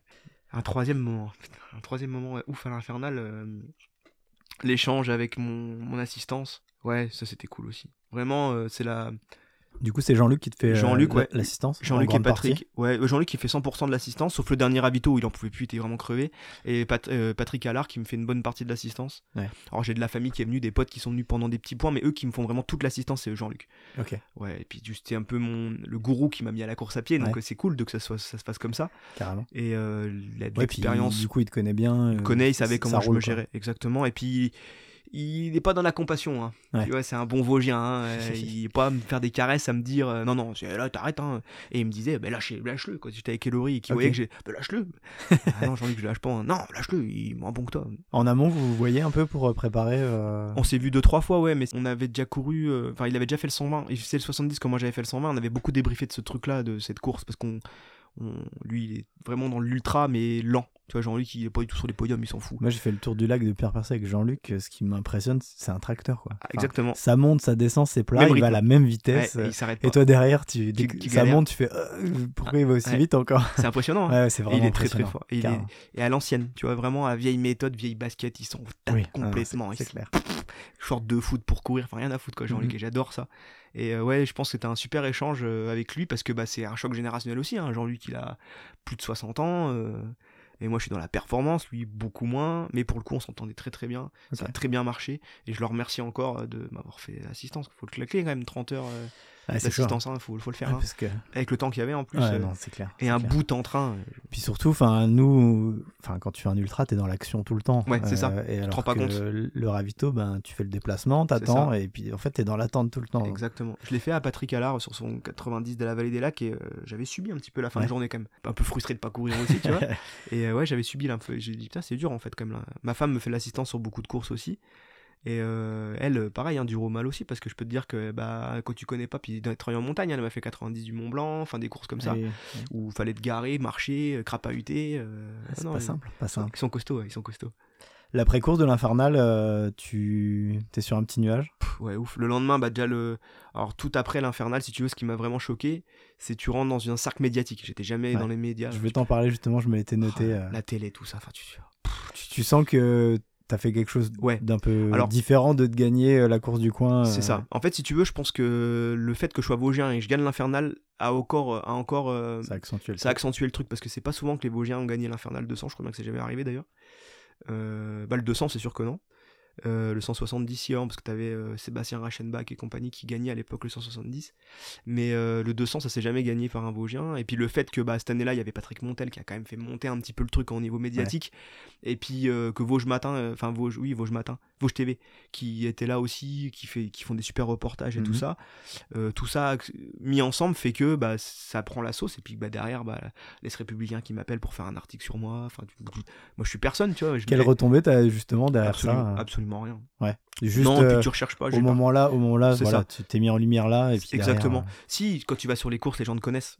Alors euh, c'est très bienveillant, c'est pareil. Tu ton vois, c'est- Strava a pas fait plus euh, 125 Oh, bah abonnés. si, et puis pareil, Facebook, Instagram, tout ce que tu veux, là, ça a Ok, explosé. ouais. Mais euh, ça, à la limite, pff, c'est pas grand chose. C'est pas sûr. Enfin, tu vois, on est un peu à l'époque là hein, de l'influenceur, etc. Tu, c'est pas ton truc? Alors si tu veux, je partage beaucoup. Euh, J'essaye de partager beaucoup, plus pour transmettre le truc de. Je me suis. Alors déjà pour que les gens connaissent les- mes sorties, pour qu'eux peut-être aient envie d'aller aux endroits où je suis allé. Ça les inspire un peu. Voilà, que ça, qu'ils aient envie de faire ça. Et puis moi, j'essaye d'amener les gens au sport. C'est quelque chose qui m'intéresse. Et la sédentarité, tout ça, mais j'ai vraiment du mal. Je comprends, je comprends pas la sédentarité. D'accord. Pour moi, on est fait pour ça. Et euh, voilà. Bon, ça, c'est mon point de vue. hein. Ouais, attention, hein. Je suis, euh, enfin voilà, l'humain euh, de son passé euh, historique, Exactement, il est fait, fait pour, pour bouger ça. quoi. On est le, on est le mammifère le, qui, qui est le plus endurant de la planète. Donc, on est le seul à se thermoréguler. Enfin, bref, on va pas faire de la science. mais, mais en fait, en tout cas, si tu veux, on est fait pour ça. Et je comprends pas la sédentarité. Donc, j'essaie d'amener les gens à ça. Alors, pas forcément à des mes séances de débile à, à faire du frac à 3, à 3,10 au kilo, parce que c'est pas ça que j'essaie de transmettre. Et d'ailleurs, sur un de mon Strava, c'est pas du tout ça que je. Enfin, mon Facebook et tout, c'est pas ça. Moi, c'est plus les courses, les points de vue, les trucs. Quand je fais une belle sortie dans la vallée et que je me suis éclaté, j'ai pris 2-3 photos, hop, j'essaie de les publier pour que les gens. Bah, tiens, là, c'est le coquin, le coquin, c'est ça, c'est un point de vue militaire, machin. Enfin, je transmets, j'essaye. Ok. Dans, plus dans ce sens-là. Ouais. Euh, pas Mais tellement. pas euh, regardez-moi, regardez-moi. Déjà, je mets pas Je de suis marque. plus beau, plus fort. Bah, indirectement, tu le fais un petit peu parce que si tu veux, j'étais fier de ce que j'ai fait. Donc j'essaie sûr. de, de- de le montrer, si tu veux, mais pas non plus dans le sens où euh, c'est facile. Déjà, déjà, tu m'entendras jamais dire que c'est facile parce que c'est pas vrai, c'est pas facile. C'est dur, c'est ça fait mal. Euh, L'entraînement, ça fait mal. Après, ça fait mal. Et euh, mais euh, non, pas dans le sens où je me mettre en avant parce que je suis pas comme ça, j'aime pas trop ça.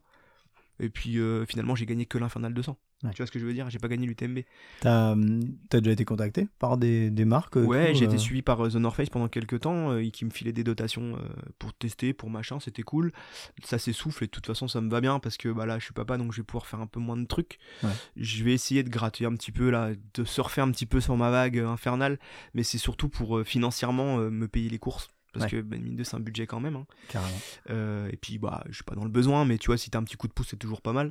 Mais ouais non non et puis je suis pas là-dedans tu vois. Euh, je pense que même si un jour ça n'arrivera pas, qu'on soit bien d'accord, ça n'arrivera pas parce que j'ai pas le niveau. Euh, je suis le roi de mon village, mais quand tu me mets au niveau même régional ou même national, je suis personne. Ça reste un sport. C'est Ouais. du sport. Je m'éclate, c'est du sport. Je performe. tu restes conscient de ça, quoi. Exactement. Puis tu te blesses demain, t'as quoi derrière? Ouais, c'est chaud. Voilà, t'as plus de boulot. euh, Non, non. Moi, ça reste du sport, ça reste du plaisir, quoi. Physiquement, euh, l'après infernal, euh, tu l'as dit, t'étais bien. Magique. Ouais. je- alors là, pour le coup, c'est une énigme. Parce que bien préparé, parce que. Ouais, peut-être. Et puis je me suis, je me suis vachement écouté pendant la course. Sauf sur les derniers kilomètres où je cours sur ma blessure. Mais en gros, je pouvais courir dessus quand même. hein. C'était pas, c'était pas non plus inconscient de courir dessus. Je le savais. Ça aurait été claqué, je me serais arrêté. De toute façon, Ouais. façon, j'aurais pas pu courir. Ouais, non, nickel. Je refais du vélo deux jours après. Je recommence par du VTT tranquillement, vraiment des sorties peinards. Et je recours. Je vais me faire une sortie de 15 bornes, euh, 16 bornes, je crois, dans la vallée, 5 jours après. Ok. Et euh, j'arrive à faire quasiment le même temps dans la montée de Cherpire que j'avais déjà fait, quoi. 5 jours après, donc. euh, tu te dis mais c'est pas possible. Bon après j'ai eu un petit coup de moins quand même. Ouais. Après je pense que de la, la fatigue induite qui retombe, tu sais quand tout retombe. Voilà là je pense que là pendant 10 jours j'ai quand même vachement baissé pour de peur de plus de peur de me blesser Ouais. que de vraiment de fatigue. J'aurais pu faire mais j'ai pas fait parce que je- voilà Et mentalement, euh, enfin, on sait que. Enfin, l'envie Moi- baisse. moi, je suis un peu dans ce cas-là, c'est-à-dire que je me, fais ma- je me mets un objectif euh, chaque année, un petit ultra que j'ai envie de faire, et, et quand l'objectif est atteint, derrière, c'est un peu compliqué de retourner au charbon et de retrouver la, la, la routine. Eh bah non, parce que je m'éclate à l'entraînement si tu veux. Ouais. Je m'éclate si tu veux, je prends autant de plaisir à l'entraînement qu'à la course. Je m'éclate vraiment dans le sens où je vais me taper, ce que je te disais tout à l'heure, je vais me prendre du plaisir à me taper dedans vraiment. Ouais. Oui, tu c'est un truc qui me dans manquerait. l'effort, quoi. C'est ça, c'est un truc Mm. qui me manquerait si tu veux de pas me, de pas me la coller. Tu vois, j'ai été malade pendant 10 jours. J'ai quand même été m'entraîner avec une bronchite. C'était débile. J'ai subi, j'ai craché mes poumons. Mais il me fallait. Je suis bigorexique, hein, je suis malade. hein, il me faut de la, du sport tous les jours. hein. Mais j'avais besoin de ça. toujours du mal avec ce, ce terme bigorexique euh, parce que. Enfin, oui, on a besoin de, de cette activité physique parce que c'est dans notre construction, dans Bien notre sûr, ouais. équilibre et tout.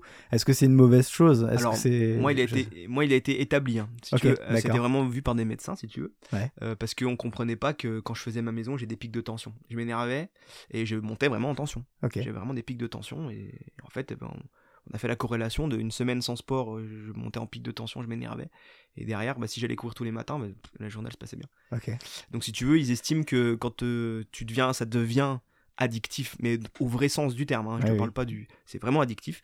Ils, ils t'établissent bigor. Bon, en fait, en vrai, ça veut rien dire hein, parce que concrètement, ça, ça change rien. Ils vont pas te prescrire des séances de sport si tu veux, mais euh, ils estiment que voilà, tu es bigorexique. Ok. Ils t'établissent, mais bon, concrètement, Oui. ça m'a rien changé. hein. C- c- Ce que je veux dire, c'est qu'on met vite des gros mots sur des, Exactement, comme des l'hyper- traits de caractère ou ça. des. euh, Oui, comme tu le disais, l'hyperactivité. Un gamin qui a beaucoup d'énergie et que c'est pas conflictuel, c'est pas Bien- bien forcément sûr, un ça. problème, quoi. C'est ça. Puis pas besoin de traitement. euh, c'est, c'est- Non, faut juste laisser faire quoi. Puis il va, il va trouver un truc qui va, qui va s'éclater, puis il s'éclatera. C'est ça. C'est ça. 2022, du coup, euh, tu deviens papa. Exactement. tu ouais. euh, fêtes tes 30 ans. ouais. Tu gagnes l'Infernal 200. Ouais. Année parfaite. C'est euh, ouais. Tu considères que c'était la meilleure année là ouais. euh, Et je pense que ça sera ma meilleure année. Ouais. C'est. On verra ce que me réserve 2023, hein, mais il y aura déjà moins de dossards, ça c'est certain, parce que j'aurai moins le temps. Reconversion professionnelle aussi. Ouais.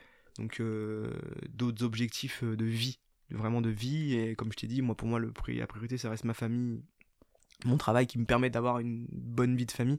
Et le sport viendra en troisième. Il y aura des, il y aura des dossards et je vais essayer de me, tu vois, je vais faire l'ultra 01 au mois de juin. L'objectif c'est pas la gagne parce que je, le, je pars pas comme ça, mais l'objectif c'est de faire une belle bagarre sur l'infernal, euh, sur l'ultra 01. Ouais. Je vais sûrement refaire l'infernal en septembre. On verra. Ça va surtout être ma transition professionnelle. On verra bien comment que ça se Comment ça se ça goupille. Ouais. Mais l'infernal, soit le 200 si j'ai le temps, et essayer de battre les 30 heures. C'est l'objectif. C'est débile. Ah, parce que attention, il annonce des choses dans Ah, le bah, coureur lambda. je l'ai annoncé déjà. hein. Ok. Ouais, je l'ai pas annoncé officiellement sur les réseaux, mais ouais, tu vois. L'exclusivité, non, ce serait vraiment de battre le, de battre le 30 heures sur l'infernal parce que je pense que c'est possible. D'accord. Voilà, je pense que c'est possible. Je mets 32h30. Je pense qu'on peut gratter euh, 10 minutes par ravito. euh, Ouais. Enfin, 10 minutes. Un peu de temps. Tu Pour... tu passes déjà pas beaucoup de Non, temps je sur passe pas beaucoup de temps ouais. sur le ravito. Je passe euh, tout l'infernal confondu qu'une cinquantaine de minutes. Ouais. Donc, euh, non, non, je passe pas beaucoup de temps. 32 heures. Mais euh, je pense qu'il y a des petites phases. Bah, la phase de blessure à la fin, je perds facile une heure. Plus Ouais. d'une heure, je pense. Et puis la, la météo, qui était juste horrible et qui nous font perdre beaucoup de temps. Parce qu'il y a des parties où on pouvait courir en descente qu'on n'a pas couru pour pas se blesser. Ouais. Donc il y a beaucoup de trucs comme ça. Ou des mis bout à bout, finalement, 2h30 sur 30 heures, tu te dis que c'est faisable, quoi. Donc euh, c'est faisable. T'en as, un petit peu- t'en as un petit peu parlé, mais devenir papa, ça a changé quoi dans ton quotidien, dans ta pratique Moins de volume. Si Ouais. tu veux, je peux moins partir. Avant, je, rentrais du taf, je, posais la voiture. Enfin, je, non, je prenais ma bagnole parce que j'arrivais en TGV. Et euh, je partais à courir à rampe en 3-4 heures. Ok, direct. je, m'adore. Là, je peux plus. il faudrait- Bon, je vais m'entraîner un petit peu parce que j'ai toujours un petit laps de temps parce qu'on se laisse un peu de tampon euh, grâce à la. Comment on peut dire À la SNCF et ses horaires de train un petit peu. euh, Tu sais jamais. Aléatoire. tu C'est la surprise. Tu sais jamais à quelle heure t'arrives. Non, c'est pareil. J'abuse parce que ça va quand même. Mais euh, du coup, un petit tampon. Donc j'ai toujours deux heures, deux heures et demie pour m'entraîner. Donc je rentre. Ben là, c'est plus. Je vais aller faire du VTT ou je vais plus m'entraîner à Dombal. Moins de plaisir entre guillemets parce que c'est moins joli, moins de trucs. C'est quand même efficace. hein, ça marche. hein Ouais.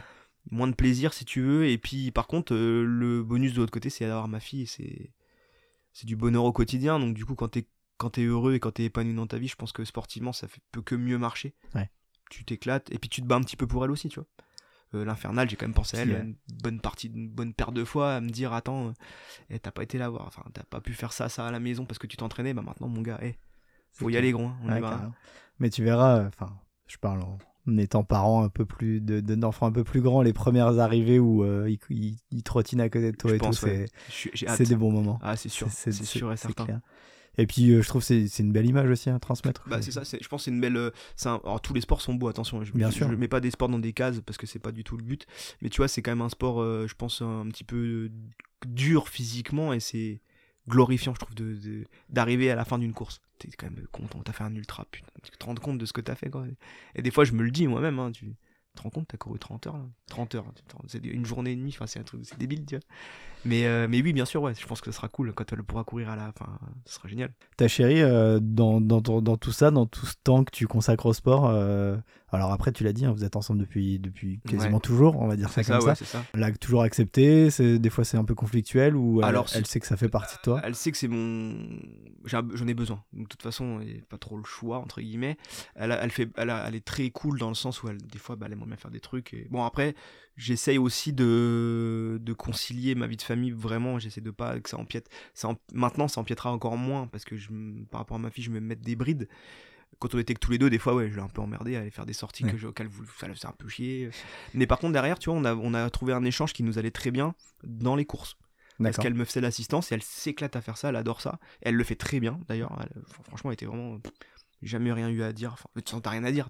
Ah Jamais oui. tu peux juger ton assistance. Oui, non, mais que- après ça peut ne pas plaire aussi quoi. Mais voilà, elle s'est éclatée. On- Elle m'a fait l'assistance sur le 90 du Mont Blanc, l'Infernal 120 où je fais deuxième, euh, le marathon du, ba- du Grand Ballon d'Alsace, le 80 km où pareil, je fais deuxième vers Benjamin où elle s'éclate aussi.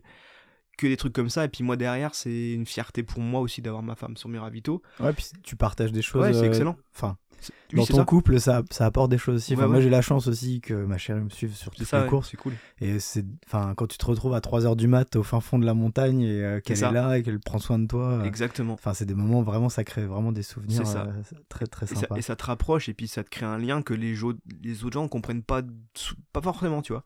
Parce que bah, dans la difficulté à deux du mat, comme tu dis, euh, bah, celle qui va peut-être trouver les mots qui vont faire le facteur X, qui vont faire que derrière tu vas aller au bout, quoi. C'est clair. Donc c'est ça qui est cool, ouais. Il y, a, il y a juste une fois où. Là, quand on a fait l'UTMJ, mais enfin, tu vois, les conditions de l'infernal. Je me rappelle, Euh, oui, je me rappelle de cette année-là, C'était ouais. un, un carré. Et là, je crois que c'est la seule fois. Ouais, encore, elle me l'a pas dit sur le coup, mais quand j'ai décidé d'abandonner euh, bah, sur blessure, parce qu'elle allait pas, c'est la seule fois où elle m'a dit ben, j'étais à deux doigts de te demander Ouais. d'arrêter, quoi. Ah ouais, Parce que, clairement. euh, Moi, je trouve qu'elles sont bienveillantes et qu'elles ont, elles essayent de, de pas empiéter sur ta course, mais derrière, tu sens quand même quand tu, vois- elles voient que tu vas pas trop bien. Tu vois, moi, genre, la dernière ascension du 90 du Mont Blanc, j'étais dans un état pitoyable, parce qu'il commençait à être dur, et puis c'était la canicule, et on avait, c'était un jour de canicule exceptionnel, on avait plus de 40 degrés, euh, c'était horrible. Et euh, dernière ascension, euh, elle me voyait au départ, dernier ravitaillement, avant de partir la montée au, à la mer de glace. euh, là, elle était pas fière. Quoi. Elle était pas fière de me laisser partir quand même. chaud. hein. C'était chaud, j'étais dans, le- j'étais dans le dur complet. quoi.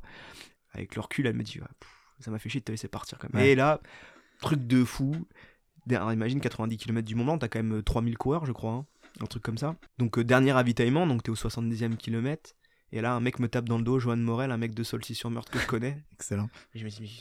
Mais dis, ça fait en fait, ça fait depuis le début de la course que je suis 10 minutes derrière toi. D'accord. Et puis bah on finit ensemble. Ah bah vas-y, on finit ensemble. Trop bien. Et là, tu te retrouves avec un mec que tu connais au 90 du Mont Blanc où c'est à peu, près, à peu près inenvisageable. Et sachant qu'il y avait eu énorme. Je crois qu'il y avait eu 80% d'abandon. Oh. Enfin, c'est un truc de fou, c'est vraiment très chaud. Ouais. Et on termine tous les deux. Excellent. Et, et heureusement, parce que je peux te dire que la dernière ascension, j'en avais. Moi, tous les gens qui peuvent dire, ouais, t'es une machine, ouais, bah, je peux te dire que tu m'aurais eu. euh, arrivé à Montant-Vert, là, j'étais. machine oh était un peu grippée. ah, grippé complet, quoi. Ouais, c'était horrible. Quel regard elle a, euh, Laurine, sur, euh, sur justement tes performances Parce que. Euh, je pense qu'elle est fière. Ouais. Elle est fière et puis euh, elle voit le sacrifice que je fais à l'année parce que là je te le fais en mode c'est bidon, je rigole, mais des fois je rentre, je suis éclaté quoi. Ouais. Et puis quand il fait pas beau, bah je m'entraîne quand même. Euh, quand il pleut, qu'il neige, bah puis quand même chez nous il quand même pleut quand même pas trop, hein, voilà. Euh, voilà, je m'entraîne quand même et puis euh, non, je pense qu'elle est fière et puis euh, elle est contente que j'ai trouvé un sport, un truc qui m'épanouit. Tu vois, je pense que c'est un peu là-dessus. Puis elle est contente que je fasse ça sainement aussi. Ok. Que ça reste, je le dis et c'est c'est elle qui me fait garder les pieds sur terre aussi un petit peu, à me dire non mais c'est bon, t'as gagné l'infernal, c'est tout quoi. Tu fais que courir dans la montagne. C'est hein. ça. Quoi. C'est ça. Et puis elle, du coup, elle, bah, on, on se connaît par cœur forcément et euh, elle m'aide beaucoup là-dessus, ouais. Me garder les pieds sur terre. Tu le disais tout à l'heure, tu te blesses euh, jamais. C'est rare, ouais, très très Euh, rare. Tu t'attribues ça à quoi? Euh, Au fait que, enfin voilà, on, on connaît les bienfaits du renforcement. Toi, euh, Ah, tu t'en fais énormément? Je fais énormément de renforcement, je fais énormément de gainage et de tout ça, et je fais beaucoup d'aromathérapie. Je me masse beaucoup, euh, beaucoup. Alors j'avais j'ai eu ma période complexe qui m'a un peu saoulé parce que c'était beaucoup long à préparer. Enfin, ça me pétait un peu les rouleaux à la fin. Beaucoup de massage, ouais. Je me masse quasiment quotidiennement. Huile essentielle euh, que je fais moi-même. hein. J'ai trouvé des bouquins, des potes, des échanges, des trucs. Euh, beaucoup d'aromathérapie, pistolet de massage. D'accord. Et euh, je j'essaye de manger le plus sainement possible, entre guillemets. Ouais. Pas de viande rouge, ça c'est un truc que j'ai sorti de mon quotidien et que je ne mange quasiment plus. Rarement euh, un burger, un truc de temps en temps, mais et je prends plus de plaisir à en manger, déjà de 1, parce Ouais. que j'ai réussi à sortir ça de mon alimentation et finalement ça me va bien. Je je suis un gros mangeur de viande, attention. Ouais. hein. Mais euh, plus de viande rouge, j'essaie d'éviter euh, les produits laitiers au maximum parce que je les supporte pas moi. J'amène pas les gens à le faire, hein, chacun fait ce qu'il veut, mais Bien moi sûr. je les supporte pas. Et j'ai vraiment senti l'évolution quand j'ai arrêté les produits laitiers.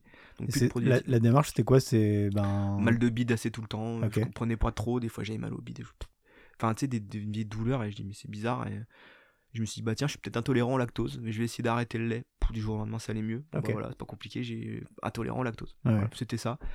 Et puis, euh, et puis bah, je vais pas te donner, euh, pas te dire pas d'alcool parce que c'est pas vrai, parce que je suis un, je suis un bon vivant et j'aime, j'aime vivre quand même. Alors, je vais pas dire que je suis un alcoolique, hein, je suis pas un fêtard non plus. Ouais. Le mot fêtard est trop exagéré, mais, mais voilà, Tu j'aime vas bien pas te vivre. quoi. restreindre parce que Pas du euh, tout. t'as entraînement. Et je vais sûrement pas me restreindre parce que j'ai un petit dossard le lendemain. Tu vois, je me suis déjà vu veille de, bah, la veille de la duchesse où je bats mon record sur le semi. Ma femme pourrait en témoigner, la veille au soir, elle me dit, mais tu te lèveras jamais. demain et le lendemain, je fais mon record sur le semi, quoi. Mais ça, tu vois, je pense que c'est attribué un petit peu à mes années de débauche à la brigade, euh, de débauche, entre guillemets, hein, mais où je me respectais pas du tout. Physiquement, je me respectais pas. Ouais. Ton organisme, il en a vu d'autres, quoi. C'est ça. Et puis, alors, c'est pas, alors, attention, c'est pareil, je ne promous pas du tout le fait de faire ça. J'ai une chance de ouf de ne m'être jamais blessé. Je Ouais. pense que c'est de la chance aussi de ne m'être jamais blessé. Je pense qu'il y a un euh, facteur chance. ouais. Génétiquement. bah, Après, on parle souvent que la, enfin, la génétique. Sûr, euh. Mhm. Et dans les blessures et dans l'aptitude physique, il joue énormément. Et... Et, et puis je pense qu'il y a un peu de dur au mal aussi, tu vois. Parce que je vais, tu vois, genre là, ça fait quelques semaines que je traîne une, un truc qui revient en, en, en perpétuel. J'ai un tendinite du grand rotulien au genou droit. Le tendon qui passe juste devant. euh, En descente, c'est agréable. Ouais, hein. c'est horrible. J'ai eu la même chose et du coup. Et du euh, coup, je le traîne depuis quelques années. Alors, des fois, je l'ai pas du tout. Et là, tu vois, en ce moment, il revient un petit peu. Il me chatouille, mais tu vois, c'est pas non plus. euh, mais c'est pas ça qui ferait que je m'entraînerai pas. Ok, Ouais, on met un peu de baume du tigre, ça chauffe et c'est bon en avant, quoi. d'accord. Il y a, hum, j'ai vu sur les réseaux, euh, je crois que c'était Major Mouvement le kiné euh, qui Ouais. partageait ça et justement qu'il y a, il y a une étude qui a été faite sur les ultra trailers et qui supportait plus facilement la douleur. Bah, tu vois, qui, Ça me qui, à- logique. à, échelle, euh, enfin, une douleur, euh, un lambda entre guillemets va, va l'évaluer à 7, 8 et un, un ultra trailer va être à, à moins quoi. Ouais, je pense que c'est le fait de, de- bah tu tu le connais aussi autant en ultra, hein, c'est le fait de réussir à te mettre ça de côté. Oui, c'est ça. Alors c'est un bienfait et c'est un méfait aussi. Parce qu'à court terme, euh, c'est pas, pas- pas grave. On verra dans quelques années. Ouais.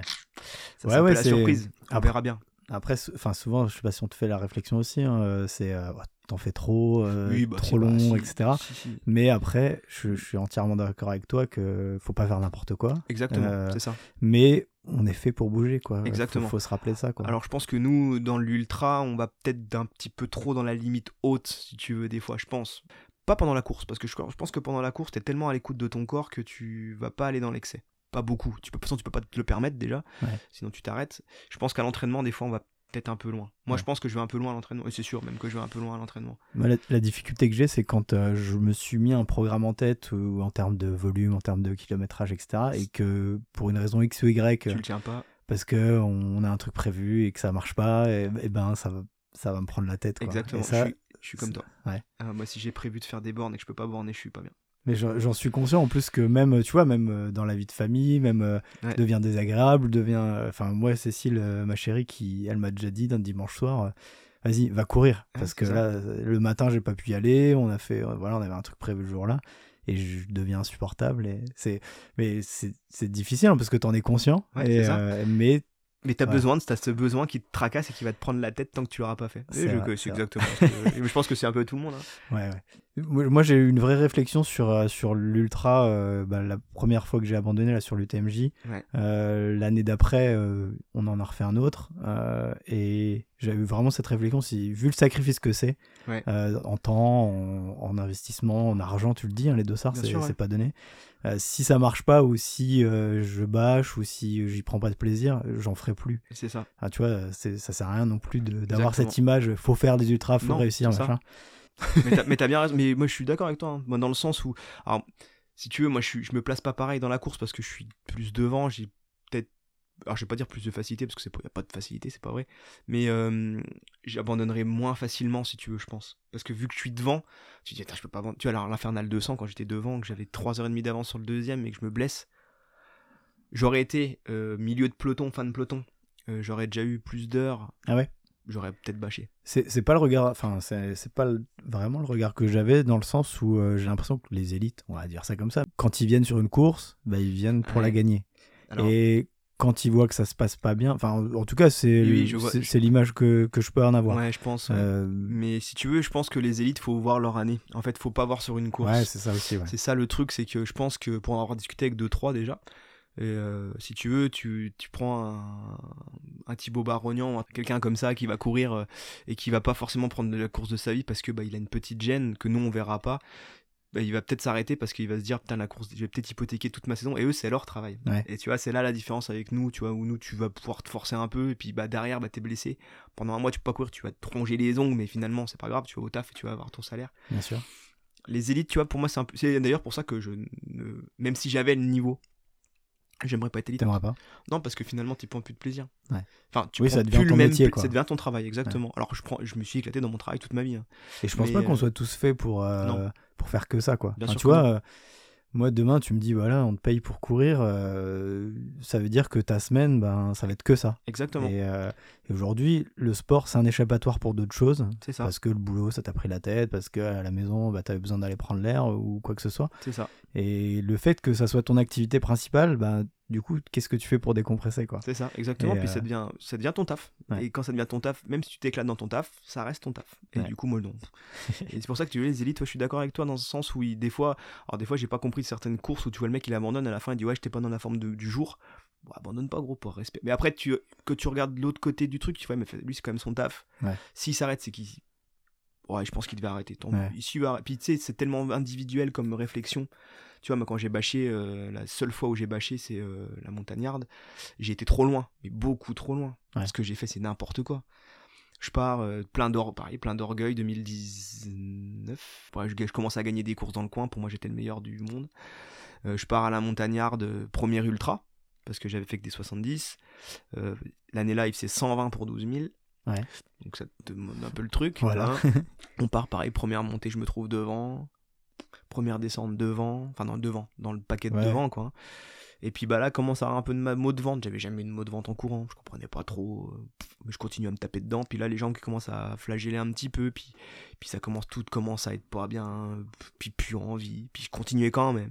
Et puis d'un ravitaillement à l'autre, les mecs m'attendaient. À l'arrivée des ravitaillements, les médecins dans les ravitaux m'attendaient. Enfin, les gens m'attendaient, il y avait un médecin. Et il me dit, écoute, euh, je vais te faire une hypo, enfin une, un dextro pour voir ton taux, de, ton taux de sucre. Il me fait le taux de sucre, il me dit, écoute, t'es à la limite, là tu manges, tu, tant que t'es pas remonté, tu repars pas. Donc je remange, ça part. Ravito d'après, une catastrophe. Là, tu montais au nid d'aigle, alors c'est euh, c'est 2000, euh, t'es quasiment à 3, t'es pas plus de 2000 quoi. Ouais. Donc bah là, mal, mal des montagnes, donc là, dans un état pas bien. Ils veulent m'enlever mon dossard, je me couche, je me barre du ravitaillement. euh. Et là, je fais la une grosse connerie parce que je pars sur un truc très technique. C'était les arêtes de Montjoli. Donc, c'est très beau, mais très technique. Euh, là, je mets, je dois mettre 4 heures pour faire 10 bornes. Qu'est-ce qui fait qu'à un moment, t'es pas capable de te dire, ben, je suis en train de dépasser La fierté, je pense que c'est la fierté. Ah, c'était la fierté qui me tenait à me dire, ah non, tu peux pas abandonner. Ok. Et je taillais à l'époque les gens qui abandonnaient. hein. Ouais. Parce que pour moi, toi, tu, te prépares, c'est pas possible de pas aller au bout. Même en marchant, je finirais. Non, en fait, en marchant, tu finis pas. Parce qu'une fois que t'es plus bien, t'es plus bien. Les conditions météo étaient parfaites. Hein. Il Ouais. faisait bon, pas trop chaud, soleil. Enfin, c'était top, quoi. hein.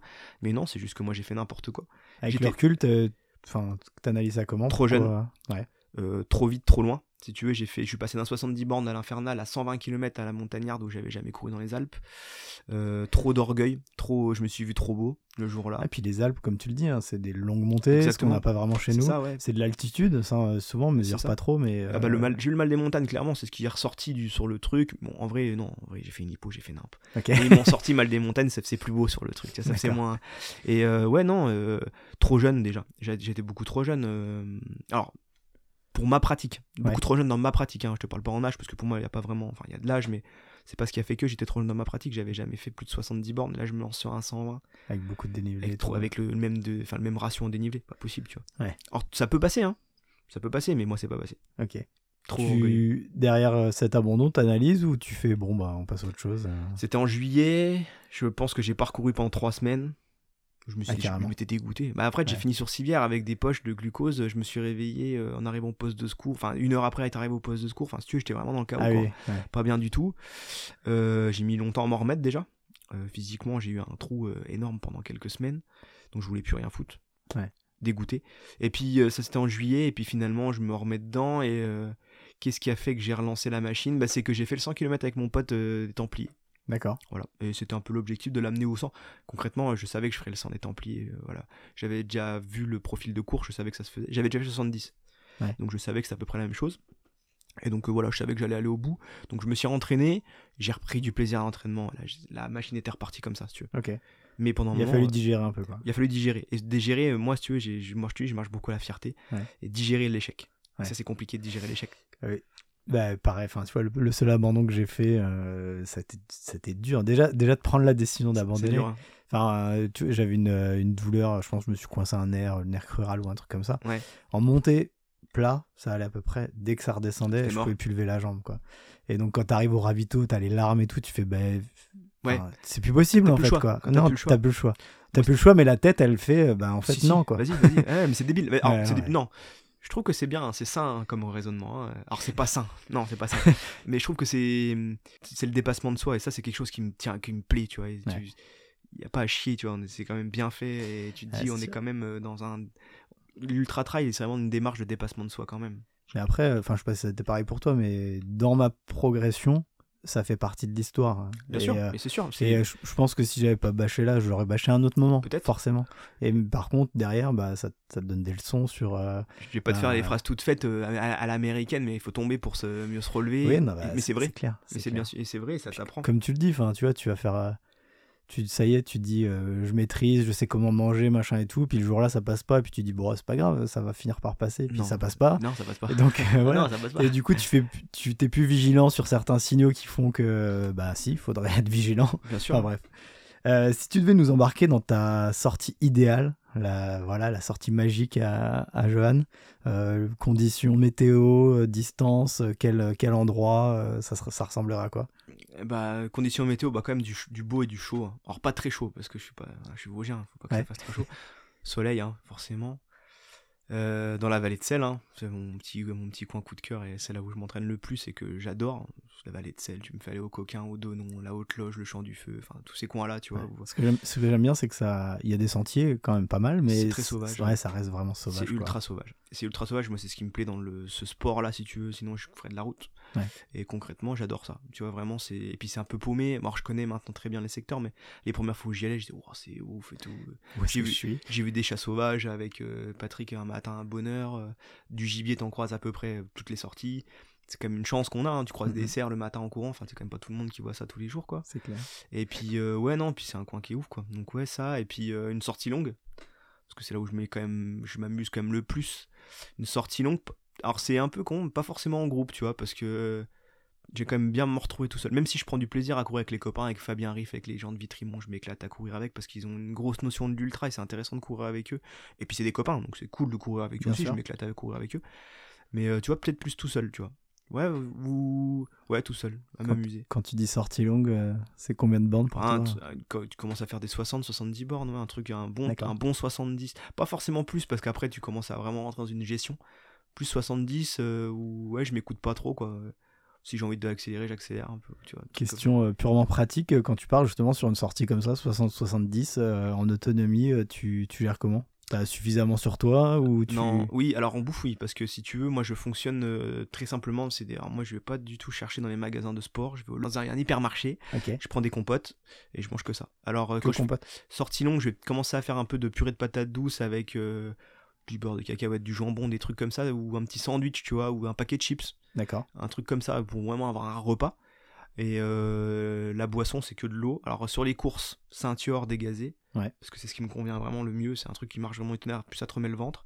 Et sur des sorties longues comme ça, non, je bois dans les rivières, quoi. Alors euh, maintenant, moi c'est facile parce que je connais le massif et je sais où je peux. Bon, si un animal crevé à 100 mètres plus haut, je le saurais pas. Oui. Mais concrètement, je sais où il y a des alpages où je peux. Enfin, des alpages, oui, des alpages où il y a des fermes en haut et tout ça. Donc, euh, les sources qu'il faut surtout pas boire et les sources où je peux boire, pour moi c'est facile. Voilà. Donc, je le fais comme ça parce que je sais que je risque pas grand chose. Pas grand chose, hein, pas la bride, euh, mais c'est quand même assez rare quoi. Euh, Ouais. Donc je sais à peu près où je peux boire. Alors les, maintenant, ce qui est compliqué, c'est que chez nous on commence à être dans des périodes de sécheresse assez rapidement. Donc des fois, bah, ah il y avait une source là, Ah, il y avait, bon bah là on va refaire 10 bornes de plus sans eau, bon c'est un peu compliqué, c'est une autre gestion. J'ai toujours une petite flasque de secours dans le sac au cas où quand même, au cas où. Mais voilà, c'est ça, en autonomie ton- complète, euh, ouais je suis quand même en autonomie complète parce que je me ravitaille dans les sources. Quoi. Ouais. Quand on avait fait le, le Mont Saint-Odile avec Patrick aller-retour, ouais, on s'était arrêté. Un jour, on avait même plus rien du tout, on a toqué aux maisons pour avoir que les gens nous- Ok. nous, servent de la flotte. Quoi. Donc c'était rigolo. Ouais, c'est l'aventure. Voilà, c'est ça. C'est l'aventure, c'est rigolo. Et euh, à l'inverse, euh, si tu devais nous raconter ton pire souvenir en, en course, en trail ou en off, euh, la pire galère qui t'est arrivée? Tu nous as parlé de l'abandon. euh, Ouais, mais je pense pas que ça soit le pire, tu vois, l'abandon, parce que euh, finalement, je le garde comme une, une belle, euh, expérience. belle expérience, ouais. Ouais. ouais. je pense. Euh, le pire, non, je vais te le dire, le pire, c'est le THM.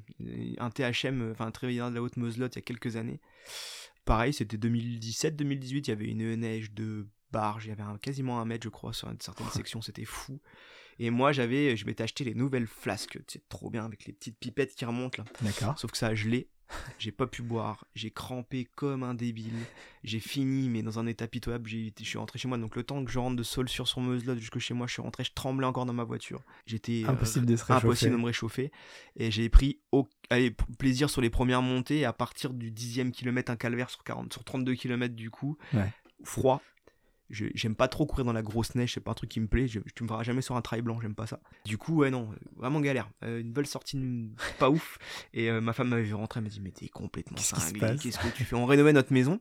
Donc, on- je suis rentré dans une maison qui était très peu chauffée parce qu'on était en plein travaux Parfait. et impossible de me réchauffer. Ça C'était horrible ce jour-là, ouais, c'était un bon, bon mauvais souvenir. On va arriver tout doucement vers la fin du podcast. Euh, le futur, c'est quoi?